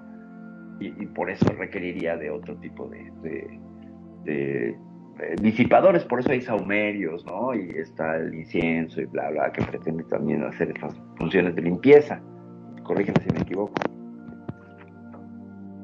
Muy bien, muy bien, muy bien. ¿Qué, qué, opina mi estimado Magnum? Sí, yo la verdad que estoy bastante callado porque estoy empezando a asustar con todas estas cosas que están contando. Este, la Imagínate que... que... te saca el vecino a saludarte en la mañana o en la noche. Ay, sí, por favor. Escuchar una voz así de ultratumba, una cosa así debe ser bastante complicada yo había contado que una vez en, mi colegio habíamos puesto un experimento que había hecho la maestra en ese momento, dejar una cinta grabada, en ese momento estaban los cassettes. Pusimos el cassette a grabar, uno de dos horas creo, lo dejamos ahí grabando y nos fuimos todos. Cuando volvimos al, al otro día, no al otro día, porque fue un viernes y retomamos el lunes, ¿no? Cuando fuimos, escuchamos la grabación y básicamente lo que se escuchaban eran las voces nuestras. Y eso no había nadie, ¿eh? se escuchaban las voces, risas, este, cosas. Como ecos, ¿no? Como, un eco, exactamente, un eco de lo que nosotros eh, hicimos, por ejemplo. Ajá, ajá. Como una, una resonancia. Exactamente, tal cual. Como así se escuchaba de lejos, por ahí una risa, una conversación. No, no era algo muy legible, ¿no? No era que se escuchaba clarita la voz, pero sí se escuchaba como un, como bien decir, como un eco, como si hubiese quedado algo. La acústica explicaría perfectamente eso, ¿no? O sea, aquí, la, aquí estamos hablando de fenómenos físicos, ¿no? El sonido es una vibración y tú lo comprobamos perfectamente en los lugares vacíos, se oye eco, ¿no? ¿Qué quiere decir? Que rebota en las paredes y cuando ¿por qué no hay eco en una casa con muchos objetos? Porque se va disipando y va interrumpiendo el regreso de ese sonido, de esa onda de, audio. Entonces, es muy probable que cuando tú dejas una grabadora en tu casa, pues captará en algún momento un rebote eh, claro, ¿no? O sea, un rebote donde se escuche esta, esta energía que quedó, este sonido que quedó guardado durante el día y que puede quedar durante varios días. ¿No? Entonces imagínate en un lugar donde hay gritos de horror, de terror, con la intención o de enojo, de odio, etcétera, evidentemente la casa se quedaría cargada a nivel físico de una energía comprobable y medible, sonora, que estaría rebotando, pum, pum, pum, pum, hasta que se disipe. Por eso de ahí algunas psicofonías que son terribles. No sé si han escuchado una que dice que tengo cabeza de cerdo, y es en español es impresionante. Ahora, no está en inglés, pero el hecho es que se puede medir porque es un fenómeno físico que se está dando. Entonces, si la energía sonora es una, también la energía eh, espiritual es otra, ¿no? O sea, hay, una energía de, que nos mantiene vivos, la chispa de vida, que llamamos alma. Y esa creo que también se graba y se refleja y anda por ahí rebotando y que cuando te pasa un suceso de muerte súbita, trágico, etcétera, muy doloroso, esta energía se queda grabada. Lo hablamos en el primer programa con los objetos malditos, ¿no? O sea, tú imprimes una intención como con el randonáutica y se queda grabada y entonces es susceptible de ser invocada o de que o que de rebote de, de manera este, sospechada, ¿no? En cualquier momento. Entonces, gritos y cosas así de una casa. Por ejemplo, las escuelas, pues obviamente oyen muchas risas, ¿no? Se han fijado los videos de, miedo, según de las escuelas. Se escuchan las risas de los alumnos durante el día. Y las carrerillas y todo, ¿no? Entonces, eh, creo que eso es perfectamente explicable. Pero ya cuando la cosa se manifiesta visible, ahí ya no sé qué, cómo explicarlo, ya no podría. No sé, ¿qué opinas tú, Preto? Bueno, voy a hacerles un relato. Venga. Bueno, así empieza este relato. Eh, especial para no. Ah. Dice que cuando somos niños eh, escuchábamos historias de fantasmas de casas embrujadas y duendes. En algún momento de nuestra vida alguien nos cuenta una anécdota fuera de lo normal y es imposible no ponernos en su lugar y sentir terror por pasar algo eh, similar. Hablando en primera persona, yo no creía en historias de duendes, ni todo lo que se dice de ellos, hasta que un día hubo un encuentro con ellos. Qué bonito cuando se cuenta, se cuenta entre amigos o familias, o hay un viaje, ¿no? Y estás en un lugar eh, solo, nada más con ellos, y empiezan a contar cuentos de terror. Sí, sí, sí. en la noche. Bueno, ¿Cómo no? esta, persona es operador de turístico era octubre del 2014 cuando recibe la orden de un servicio para viajar al estado de Michoacán, a un pueblo mágico conocido como Santa María del Cobre. Ok, cómo no. Eh, viajaba una familia joven con niños de 4 y 5 años. El motivo del viaje era visitar a los abuelos al rancho. Eh, eh, partieron de la Ciudad de México a las 3 de la tarde y durante el trayecto pues hicieron una escalada para comer. Llegan al centro del pueblo, toman camino hacia el rancho, estaban en una zona sumamente boscosa y el camino era complicado, era terracería, y me percaté que a un costado del camino había un río que quedaba muy cerca de la casa que donde íbamos a llegar. Cuando llegamos al rancho, los abuelos de la familia recibieron a todos con mucho gusto y los pasaron adentro de la casa. Y como era de noche, y yo debía regresar al pueblo a buscar un hotel, la familia amablemente me insistió en que me quedara en una de las habitaciones del rancho. Me invitaron una taza con café, me instalé en la habitación que me designaron y después a organizar mis cosas para el día siguiente me, dispuse a descansar porque estaba agotado por el viaje. La noche lucía totalmente oscura y el bosque estaba en absoluto silencio. Alrededor de las 3 de la mañana, comencé a sentir que me jalaban la cobija con la que estaba tapado. Sin embargo, inconscientemente por el cansancio, no le di gran importancia. Eh, solamente la jalaba de regreso, pero pasaron varias veces durante la noche. Por la mañana, al eh, eh, me, despertar, me pregunté qué era lo que jalaba las cobijas y por qué entré en un sueño tan profundo. No me di cuenta qué era o si alguien jalaba una u otra vez, cosa que honestamente eh, me dio mucho miedo pensar. La familia de la casa me invitó a desayunar con ellos y mientras comíamos me acerqué a los abuelos a platicar la curiosa experiencia que había pasado. Eh, ellos respondieron que no tuviera miedo, que eran los duendes traviesos. Ellos me habían jalado la cobija y a menudo hacían eso con los visitantes, solo buscaban divertirse, no hacerme hacerte daño, e incluso si ponía atención podía ver sus pequeñas huellas en el bosque. Pues comentaban que acostumbran caminar por la noche a la orilla del río, y ahí sí quedé, quedé helado. Pues nunca creí que los duendes fueran reales, menos que jalaran mis cobijas. Durante ese, durante ese día. ¿Las huellas se veían descalzo o con zapatitos. Eh, no especifica, pero. Traían, esos zapatitos, este, ¿cómo se llama? Estos Timberland, ¿no? Para andar en el bosque. Sí, chiquitos. Eh, durante el día no iban a ocupar mi servicio, por lo que decidí caminar por el bosque y confirmar lo que está diciendo Magnum. Por cierto, hay una invitación que le van a hacer a Magnum los del rancho. Ándale, ándale. caminé por toda la orilla del río. ni loco, Eso sí que ni loco. Caminé por la orilla del río y entonces pude ver huellas muy pequeñas en la arena, no más grandes de 5 centímetros. Evidentemente, muy suficiente que me confirman que los duendes realmente se existían. Pero Al otro día... ¿Eran como pisaditas? No especifica. Bueno, al otro día por la tarde la familia me pidió lo llevar al centro del pueblo a comprar algunas cosas. Salimos a las 5 de la tarde y regresábamos al rancho alrededor de las 11 de la noche.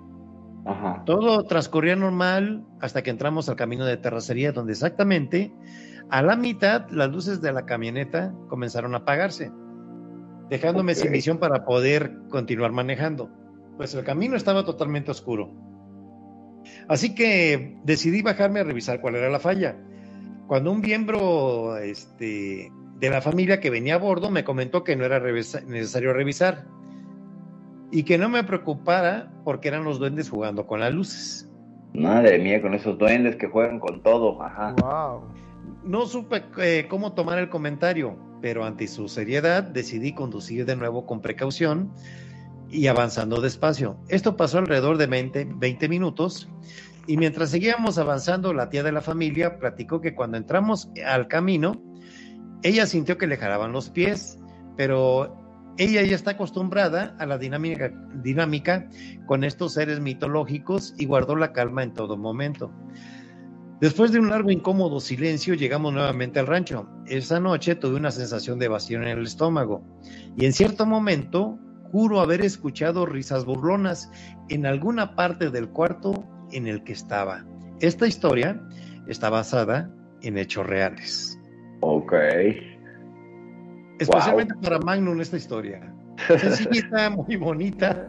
Para que vaya, para que vaya, y para que Magnum se vaya acomodando, y si no le gusta esta historia, pues le acabo de compartir, les acabo de compartir.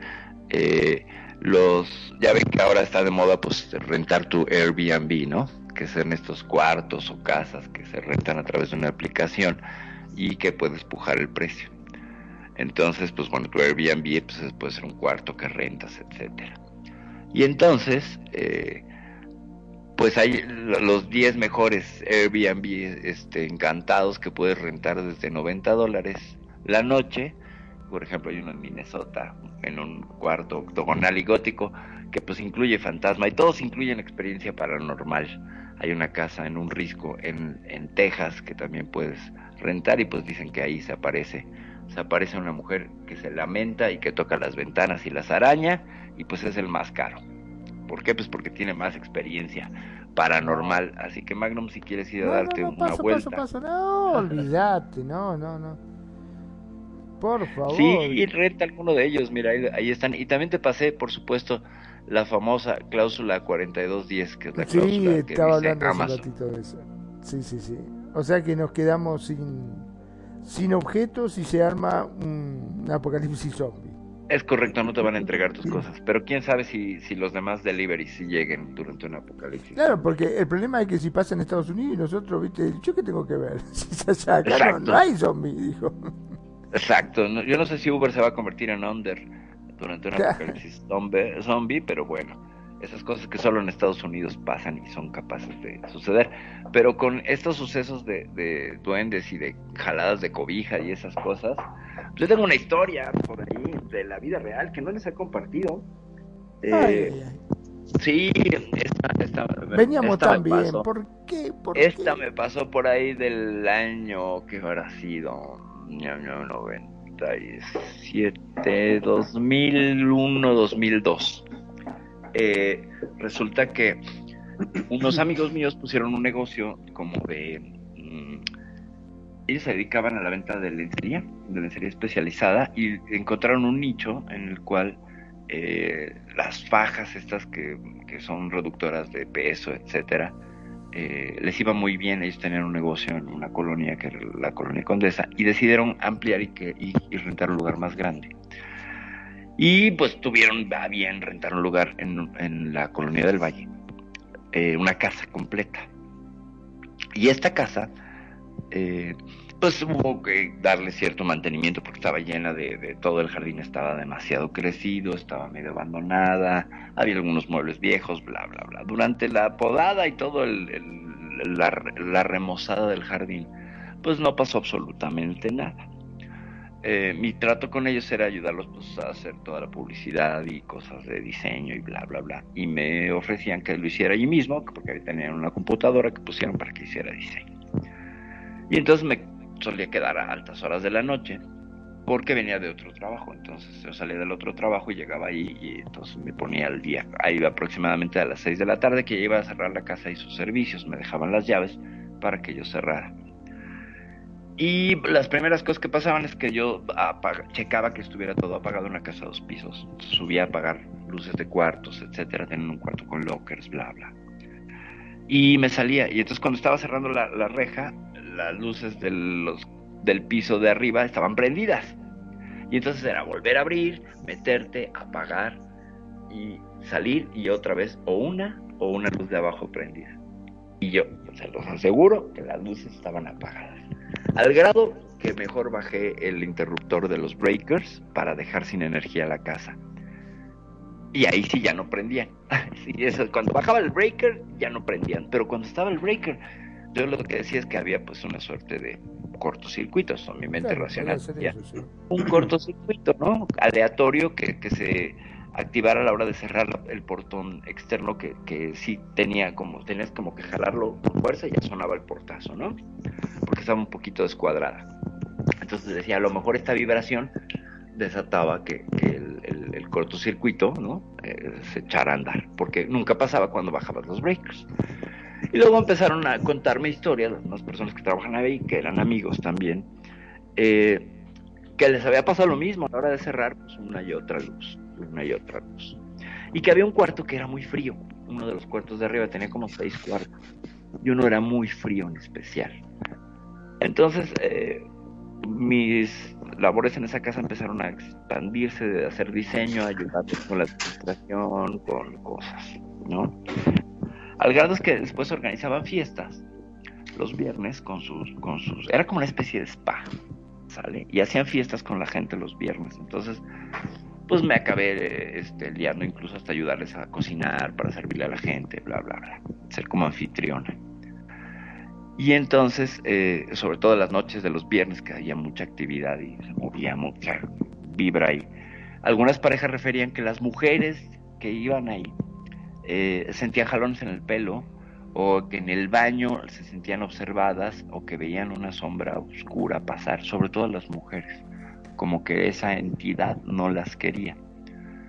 Y hasta que finalmente pues decidí eh, comentárselo a mi pareja, que era tarotista y estaba muy metido en estos rollos de cosas paranormales y me dijo, pues quiero ir, ¿no? Quiero ver cómo va la cosa. Y llevó a los niños, que en ese entonces, pues mi hija estaba muy chica, pero mi hijo pues medio tenía vivencia y decía que había un cuarto que ese es el cuarto del, del este del, del Icy Dead People, papá, porque está muy frío y hay alguien allí. Hay un niño, allá arriba hay un niño, pero abajo hay un señor. Y yo así de como que hay un señor, ¿no? Me contó eso y las, unas dos o tres semanas después trabajando una noche, eh, ya tarde, eran como la una de la mañana, estaba nada más en la de cuenta estaba una suerte de recibidor, el, salón principal, una suerte de recibidor donde estaba la oficina, donde estaba yo en la computadora, e inmediatamente la, la cocina. Y empiezo a escuchar en la cocina como que hacen así en la bolsa del, en el bote de basura. Y eh, uno de los socios había dejado a su perrito, una perrita ladradora. Y yo dije, ah, pues es el perro, ¿no? Entonces la llamé, creo que se llamaba Laika o una cosa así rusa.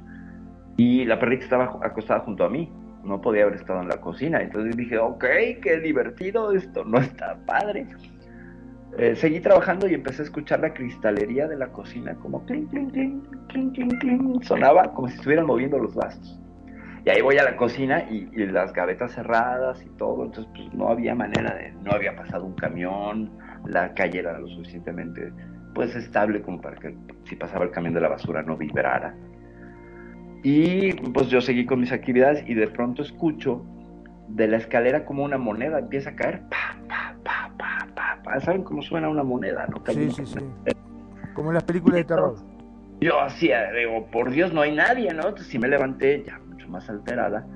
Llego a la, a la, a la, a la, era una escalera como de caracol, hacia, hacia un, de, de mármol incluso que daba media vuelta y, tenía sus pilares así. Está muy bonita la casa. Pero tenía como cosas creepy. Y abajo, justo en el último escalón, una moneda. Una moneda eh, de cuño, de corriente, no, era ni una moneda antigua ni nada. Y yo dije, pues bueno, a lo mejor alguien se le cayó y el perro subió y, se cayó, ¿no?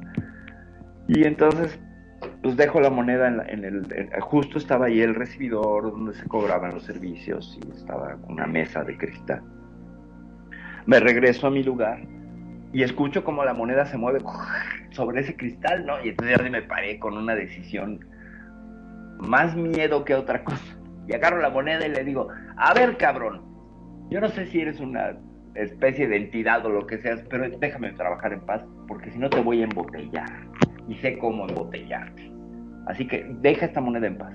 Me regreso yo muy valiente y la madre, sigo trabajando y de arriba de arriba, arriba había, había eh, un pasillo que te llevaba a los cuartos donde estaban, daban los servicios, de, había un spa con una tina, etcétera, y había una mesita con ruedas, con, pues tenían eh, un florero, bla, bla, bla, y un cenicero.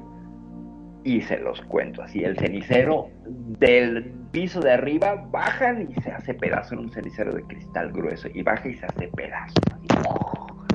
Yo dije, no, bueno, agarré mis cosas, le llamé a mi amigo, le dije, ven por tu perro, te espero. Yo salí de esa casa, así, pero aterrada, no manches, qué cosa tan horrible, no lo puedo explicar. Me salí, ni siquiera levanté la vista para ver si estaba prendida o no la luz, no la apagué, dejé la computadora prendida, temblaba, ¿no? Cuando cerraba la, la, este, la puerta de, de acceso. Me fui a la parte de enfrente, Todavía me fui a la esquina, le hablé a mi amigo y le dije, estoy en la otra esquina, yo no quiero estar enfrente de esta casa, yo aquí no regreso, lo siento. Y tal cual, ¿eh? les dije, pásenme mis artículos de diseño y todo, y yo sigo trabajando en otra cosa, yo aquí no regreso, porque está muy cabrón, me tiraron el, el, este, el cenicero de la parte de arriba. haber lastimado, sí. sí, bueno, a mí no me daba porque yo estaba en el cuarto de junto, pero a mí, al ángulo yo podía ver cómo bajaba la, cómo se veía la bajada de la escalera. De hecho, cuando escuché la moneda, no la vi, pero sí miré hacia allá y escuché el sonido clarito que venía de la, de la escalera. Y cuando cayó el, el, cenicero, no vi, pero sí vi los pedazos volar. ¿no? O sea, en el momento del impacto sí vi los pedazos como entraron en el cuarto yo. fue cuando dije, no, pero qué miedo, qué pinche miedo, ya me voy y la persona que se quedó en mi lugar a hacer diseño y todo, porque yo sí de plano me fui, ¿eh? Yo dije, comper, bye, gracias, ya no los ayudo, soy un placer. Te mandaste la gran pinche casa embrujada. Sí, no, no, no, no, no. Porque había otras, ya después me enteré que sí había a otras chicas que se quedaban ahí más tarde, daban servicios de maquillaje y bla, bla, bla. Les movían las cosas, eh, les, les, como que las arañaban, como que era algo que traía con las mujeres sobre todo y con quien se quedaba tarde. Y seguían las luces, el tema de las luces, bla, bla, bla. El caso es que más de dos meses el negocio ya no siguió ahí porque empezaron a haber muchos problemas de pareja. Todas las parejas que estábamos ahí teníamos muchos problemas, al grado de casi rupturas. Todas las parejas, éramos cuatro parejas y las cuatro estuvimos al borde de la ruptura durante el tiempo que esa casa estuvo abierta. Cierro el comentario de esa casa. Eh, de eso he oído, ¿eh? Cuando hay ah, cosas malas en una casa, se pelean. Es cierto. Bueno, eso de la, eso de las eh, monedas, a mí me pasó algo así. No quise saber si era bueno o si era malo. Ok. Pero este llegué una ocasión a comer a un lugar y me citó un amigo que es militar. Digo, así como no, ahí nos vemos. Y este, ya que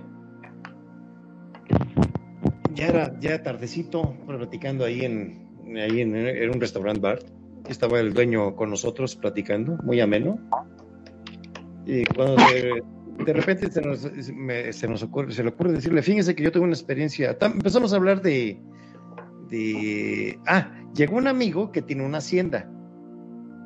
Y ese amigo, este, nos dice, ando muy contento porque en la hacienda que yo tengo, llegué hace tantos días ahí a la hacienda en la noche, y eran, ya era de, casi de madrugada cuando me recibió, tengo dos perros, uno de ellos me recibe muy alterado y que empieza a, a, ladrarme y que lo siguiera, y que lo sigo, dice. Ajá. Que me llega a un punto ahí del patio de la hacienda y que se pone a escarbar y quería que me hizo, ahora sí, me dio a enseñar que ahí escarbara y que escarba. Y miren lo que me encontré y me va sacando de la mano, así me la pone. Un Ajá. centenario. Un Wow, centenario. ok. Ay, ojalá me hubieran aventado uno a mí, me aventaron una maldita moneda como de 5 pesos. Por eso me acordé. Sí, bueno, no. son, son dos eventos. Ahorita les platico este.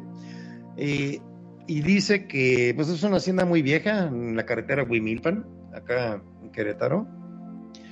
Y que este. Pero nada más fue por la señal del perro, pero no ha podido encontrar ya más monedas. Ok, De ahí se deriva el comentario del, mili- del militar, que es amigo. claro. Dice, fíjense ingeniero que yo tuve un ah, evento así, así, así, me mandaron a, ya por la sierra entre Michoacán y Jalisco, andábamos haciendo un operativo anti antiplantíos Ok, y estábamos destacamentados en lo alto de la sierra y no sé, se separaron en grupos. Pues yo no sé cómo andaba eh, ahí, que se viene una tormenta muy fuerte y era tardecito y que me agarra la noche. Me agarra la lluvia y empiezo a caminar hacia lo loco a ver a dónde llegaba hasta que voy llegando a, a donde vi una fogata y unas personas. ok. Y bueno, y que llego, buenas noches, ¿cómo está? Ah, ¿qué pasó? ¿Cómo está? Que no sé qué. Pero vestían extraño, dice. Muy antiguos. Ajá. Dice, no se esté mojando, pásele a comer. Aquí tenemos, este, para que, aquí tenemos fuego y que come. Dice que comió, convivió con ellos, bla, bla, bla. Y ahí mismo, en- ahí mismo donde vienen arreglado ellos para dormir entre la sierra, árboles y plantas y todo, ahí se quedó dormido. Cuando amaneció ya no había nadie. Ok. Ok. No había O sea que comió comida fantasma. Eh, eh, pero no terminó ahí el asunto. Wow. Dice que había todavía algunos objetos de ellos, entre ellos una, ¿cómo le, cómo le llaman? ¿Talegas? Ajá. Bueno, una talega, una bolsita de cuero muy antigua, Ajá. Ajá. que la agarró y fue el único que se trajo. No la revisó porque él ya estaba medio espantado. Dice, pues ¿dónde se fueron todos? Me dejaron. Y ya dice, ya que, encuentro, que al otro día que me encuentro mi destacamento, les platiqué y me tiraron a loco, que ahí no hay nadie, que en esa zona está toda árida y que no puede haberse encontrado gente. Bueno, dice. Y ya termina mi servicio, este, regreso al cuartel y me acuerdo del- de la bolsita y la abro. Eran cinco monedas de plata antiguas. Uf, qué belleza. No, bueno, cuando te pagan, pues está bien padre, pero... Guau, eso Y está le, bueno, y le digo, gustó. y le digo yo, y le digo, ¿en serio te era eso? Sí, dice. Ahí me dejaron una, una este, bolsita con cinco monedas de plata. Y, es- y espérense, ingeniero. Saca la bolsita y me pone las cinco monedas enfrente. Y son estas. Wow. Me quedo yo frío. ¿Y qué tal Y eran? to- to- bonitas? eh, se callaron todos en la mesa. Cuando sacó las monedas. Wow. Dice, y con mucho aprecio le regalo estas dos Ok. que me regalan Wow. las monedas. No, y ahí las tienes. Eh, me voy a, me voy a, ¿cómo te llama? A guardar el final de esto. Ok. Luego les platico. Ok. Me quedé conmocionado. Y fue una historia real porque lo dijo Wow. muy, muy, muy... Muy serio, muy- claro. Muy serio. Y con pruebas y con todo y sacó las monedas. Pau. Wow. Me quedé que- impactado. Y, y vi la fecha, 1830 y tantos, la, la- la fecha de las monedas. Las llevé a. Aquí hay mucho anticuario en Querétaro y me las validaron Ajá. que sí son buenas, son antiguas. Ok. Pero bueno, luego les platico al final. Venga, venga, suena bien. Suena bien. Pues sí, bueno, eh, vamos a seguir con la descripción ahorita, ya que Ajá. hablamos un poquito de los duendes. Ajá. Eh, ¿Has oído el término cheneque? Sí, como no, los chaneques son unos duendes, ¿no? De ahí, de, Eh. de, de Guerrero y de, y de... Bueno, son originarios de Veracruz. Ok. Eh, aquí también relatan, era una niña que viajaba por las carreteras de Veracruz, siempre que alguien mencionaba Cuando era niña dice que había, oía, que había una zona de cheneques. Entonces, como yo, como todos los pequeños de la región, nos escondíamos o nos poníamos la ropa al revés para que no lo robaran las criaturas, porque hacen travesuras y se roban a los niños. Órale. ¿Sí? La leyenda de los cheneques eh, que esconden cosas, o nunca se te ha perdido cosas cuando estás trabajando en claro. lugar. y empiezas a maldecir a los duendes y aparece. No, no me ha pasado, pero continúa. continúa. Eh, el registro de la leyenda de los cheneques eh, nace desde la época prehispánica. Son criaturas de la mitología mexica. Ajá. Eh, la palabra cheneque es una expresión náhuatl que quiere decir los seres que habitan en lugares peligrosos. Sus atributos, características y moradas pueden variar de acuerdo a las tradiciones de las culturas locales. Las leyendas de los cheneques siguen vivas en los estados de Veracruz, Tabasco y Chiapas. ¿Cómo son los cheneques? Existen dioses que dicen que nacieron en la cultura totonaca, que después pasaron a la mexica. Eh, los cheneques son los encargados de cuidar los bosques, las selvas, los animales, animales silvestres y los manantiales, que son muy vistos en manantiales, ¿eh? Allá de donde yo soy, yo vivo muy cerca, bueno, de donde yo soy originario, muy cerca de las ruinas de Papantla. Se les describe como formas de distintas formas. Algunos dicen que son personas que miden 1,20, eh, que traen los pies al revés, que tienen el cuerpo deforme, que tienen cola y que carecen de orejas. Otra descripción los, señalan como enanos con rostros de niños, que aunque hacen movimiento y emiten, emiten voz infantil, evidentemente tienen un rostro avejentado. Eh, para algunos son simples niños que hacen travesuras como lanzar piedras, jalarle la cola a los perros, mover hamacas, o tirar trastes de la cocina o asustar animales. Ok. Hay cheneques buenos y hay cheneques malos. En el área de los Tuxtlas, ahí en la selva, se dice que hay dos tipos de cheneques. Los buenos que aparecen donde habita la gente y los malos que habitan en cuevas, ríos o en los cerros o lugares apartados. Eh, los cheneques de esta zona están bajo el mando de Chane, dios de la tierra y el agua que vive en el submundo. Vela por los humanos y castiga a los adúlteros con la ayuda del burrito Luputi y el gatito Chunu. ¿Eh? Ah, eh, ojo con eso, perfil. Los cheneques buenos habitan en los cultivos y solo hacen travesuras sin causar daño. En cambio, eh, los que están en cuevas raptan niños y convierten a los niños en sirvientes. ¡Wow! Hay cheneques en Higalgotitlán, en Veracruz. Se aparecen como niños o adultos. Y si los molestas o te portas mal con ellos, te causan una enfermedad en el espíritu que se caracteriza por falta de apetito y desgano. Se dice que un cheneque enojado puede hacerte enfermar y perder tu tonayo. Tu tonal, tu tonal, tu alma, ¿no?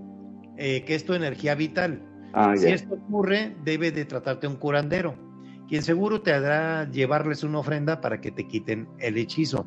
¿Cómo protegerte del cheneque? Muchas personas le temen a los cheneques, pero otros consideran que son solo espíritus amistosos haciendo travesuras. Pero si tienes niños pequeños y tienes que protegerlos, los puedes hacer con los ojos de venado o collares de nueces. Collares de nueces, fíjate. O solo poniendo la ropa al revés. Eso es del dominio público. Y para deshacerte de ellos, eh, si sientes que hay algún cheneque en tu casa que mueve las cosas o que, eh, o que hacen que te caigas, debes dejarles un dulce o una fruta y verás que se calman. Si los encuentras en el bosque, solo trátalos amablemente y diles, gracias por cuidarme. ¿Qué opinas, Perfil? Yo ya estoy Ya, aquí estoy, aquí estoy, aquí estoy. No, no, no, es que, es que estaba, estaba, estaba mandando. Ah, sí, te vi, que estabas, estabas, mandando la casa. Sí, aparte que mandé la casa que me costó trabajillo encontrarla porque pensé que era más allá y que esos árboles no dejan ver, pero esa es la misma casa, ahí se ve el portalito ese que les digo que se cerraba. Ya los árboles no dejan ver las dos ventanas esas, pero sí, qué miedo. Y le estoy pidiendo a mis hijos, a ver si ahorita me mandan un, testimonio en WhatsApp de lo que se acuerdan de esa casa. Por eso no, justo cuando me preguntaste estaba yo mandando el WhatsApp. Pero bueno, eh, ¿qué con los? Pues qué cosa tan interesante. Eh, yo sabía que eran de la cultura de Guerrero porque tenían los vecinos que eran de Guerrero, que también tienen una historia ahí paranormal porque luego rentaron una casa que había sido usada para ritos de santería. Y la casa nomás no pegaba para nada ninguna clase de negocio que pusieras ahí, todo estaba maldito y se volvió un hotspot de, de mala vibra porque a la fecha pues acabaron derribándola y poniendo unas unos departamentos porque ningún negocio pegaba y estaba en una esquina privilegiada, tenía estacionamiento, había tráfico por las dos avenidas y nada. Y esta gente era de Guerrero y decía que, que había, veían chaneques en esa casa incluso, que, porque tenía un jardincito y que ahí andaban, ¿no? Entonces este, yo pensé que eran del estado de Guerrero, pero no, ahora que me dices, pues son originarios de, de Veracruz. Yo creo que migraron, se subieron a un, a un camión y se movieron, ¿no? Pero qué cosa tan interesante que les tienes que dejar un dulce como a todos los elementales, ¿no? Sí, sí, una pequeña ofrenda. Sí, sí, sí, una pequeña ofrenda. Magnum, ¿cómo ves? ¿Te, aparece un chaneque, ¿qué haces? No, no, olvídate, ya, ya estoy asustado con todo eso. Es más, acabo de tener una experiencia paranormal. ¿Vieron donde estamos sentados que detrás nuestro sale un humito? Yo lo toqué y me dice, uno, dos, la dama de azul viene por ti. Wow. Ya me asusté. No me digas, la dama de azul del lag, te va a dar lag. Te no sé, dice así, atrás, justo detrás nuestro eh, hay un humito. Cuando lo miro, me sale una manito, lo toco y me dice uno, dos, la dama de azul viene por ti. The Blue Lady. No, no, no. Mientras no sea la dama de negro. No, este de azul. Bueno, al menos eso es lo que alcanzo a entender con mi traducción. ¿eh? Bueno, amigos, tenemos 10 minutos para hacer nuestro resumen y mandar nuestros saludos respectivos a toda la gente que amablemente ha sintonizado el programa del Cuscus número 38 con el tema Las casas embrujadas y con fantasmas. Adelante. Pues saludos a Alejandro Guerrero, como siempre, fiel escuchada esta estación. Amigo querido, muchísimas gracias por estarnos escuchando. Eh, también para pues nuestro queridísimo Charlie, Charlie Canucci. Charlie, Muchas gracias por estarnos escuchando. También para Snyder, para Bárbara, para Colombiana que nos está escuchando aquí en, en la estación. Muchas, muchas gracias a todos por estarnos escuchando y por estarnos siguiendo en esta emisión número 38 donde hablamos de casas embrujadas y pues bueno, ahí, ahí ha habido una serie de, de cosas y de, y de sucesos muy interesantes que hemos compartido el día de hoy con ustedes. Magnum, ¿qué tienes que decirnos aparte de que se te apareció la dama de azul? No, no, todavía no ha aparecido, pero yo por la duda tengo los ojos cerrados, no vaya a hacer cosa que aparezca. Muchachos, sí, acá no vamos los tres juntos, ¿eh? no me van a dejar acá solito a mí. este, por lo pronto yo podría decir, como diría mi abuela, mira, yo no creo en los fantasmas, pero que los hay, los hay, dijo. Siempre decía eso, ¿no? Este, realmente hay cosas que son inexplicables y ¿qué sucede? Em, vos fíjate que a medida de que uno va hablando con gente, de que va conociendo sus experiencias, porque viste, uno si ve televisión, si lo ves en película, en serie, mmm, es fantasía, puede ser que no sea cierto, todo esto son efectos que le ponen como para tratar de ayornar un poco más la película o hacerla más misteriosa, pero a medida de que vos vas hablando con gente y te cuentan sus propias experiencias, te das cuenta que verdaderamente hay cosas que no podemos explicar qué cosas raras hay. Gracias a Dios todavía em, eso de que te agarran por con del pie y que te llevan arrastrando todavía no, no he visto. Ojalá que nunca me pase, ¿no? Esperemos. Mi nombre es Magnum Dacun, transmitiendo en vivo y en directo de Mar del Plata, República Argentina. Como siempre digo, gracias. Gracias por estar ahí, gracias por seguirnos, gracias por escucharnos, gracias por hacer de Radio con sentido tu radio. Sobre todo, gracias también a los que se suman que cada vez son más, a los podcasts. Sí, los podcasts, porque cada programa es grabado y subido a nuestro servidor para que lo puedas escuchar las veces que vos quieras. Temas como este que son interesantísimos, que dice, ay, qué lástima, llegué casi a lo último, no te preocupes. Entra a www.radioconsentido.blogspot.com.ar y ahí vas a tener toda la programación de Radio Consentido. Sean felices, el resto son solo consecuencias. Preto. Mi estimada Perfi. ¿Sí me escuchan? ¿Ahí me escuchan? Sí. Sí. ¿Sí? Eh, les cuento rápidamente, les voy a compartir la captura de pantalla más adelante de mi hijo que le pedí eh, eh, testimonio de él y dice de esa casa de Luz Aviñón. Pues me acuerdo que se movían las persianas, prendía luces de la parte de arriba y si guardabas cosas en el closet de los cuartos de arriba las rompían. Ya no me acordaba de eso. Y le pedí ahorita que me lo mandara en voz, pero pues creo que está ocupado y no me lo puede mandar, pero bueno, ahí está, a ver si, si en el siguiente programa tengo los dos testimonios de mis hijos para que los escuchen y que vean que, que la historia ocurrió y que fue una cosa ahí bárbara. Yo soy Perfidia Vela, muchas gracias desde la Ciudad de México, compartiendo con ustedes, público de Radio Consentido, muchas, muchas gracias por escucharnos, por seguirnos, por acompañarnos, la gente de Spotify, de TuneIn, de Evox y por supuesto de Facebook Live que nos está siguiendo. Gracias por su preferencia, gracias por seguir haciendo de Radio Consentido su estación favorita y del Cuscus pues, su programa de miedo favorito paranormal. Ya me voy, soy Perfidia Vela, voy a ver si por ahí tengo alguna experiencia un poco más allá de mis gatos que tocan la ventana y que yo creo que es gente y me levanto a las 3 de la mañana y no son mis gatos rascándose en la ventana. Ya me voy.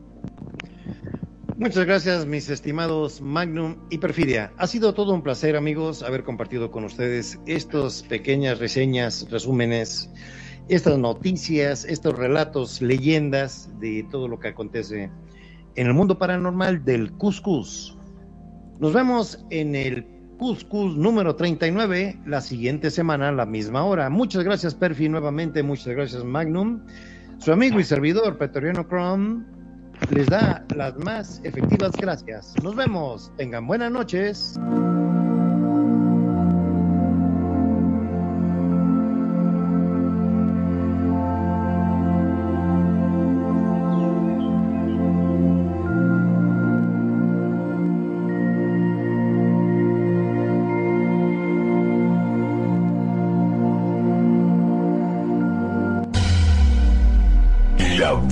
Música.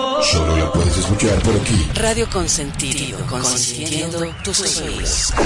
Tu mejor opción en radio por Second Life.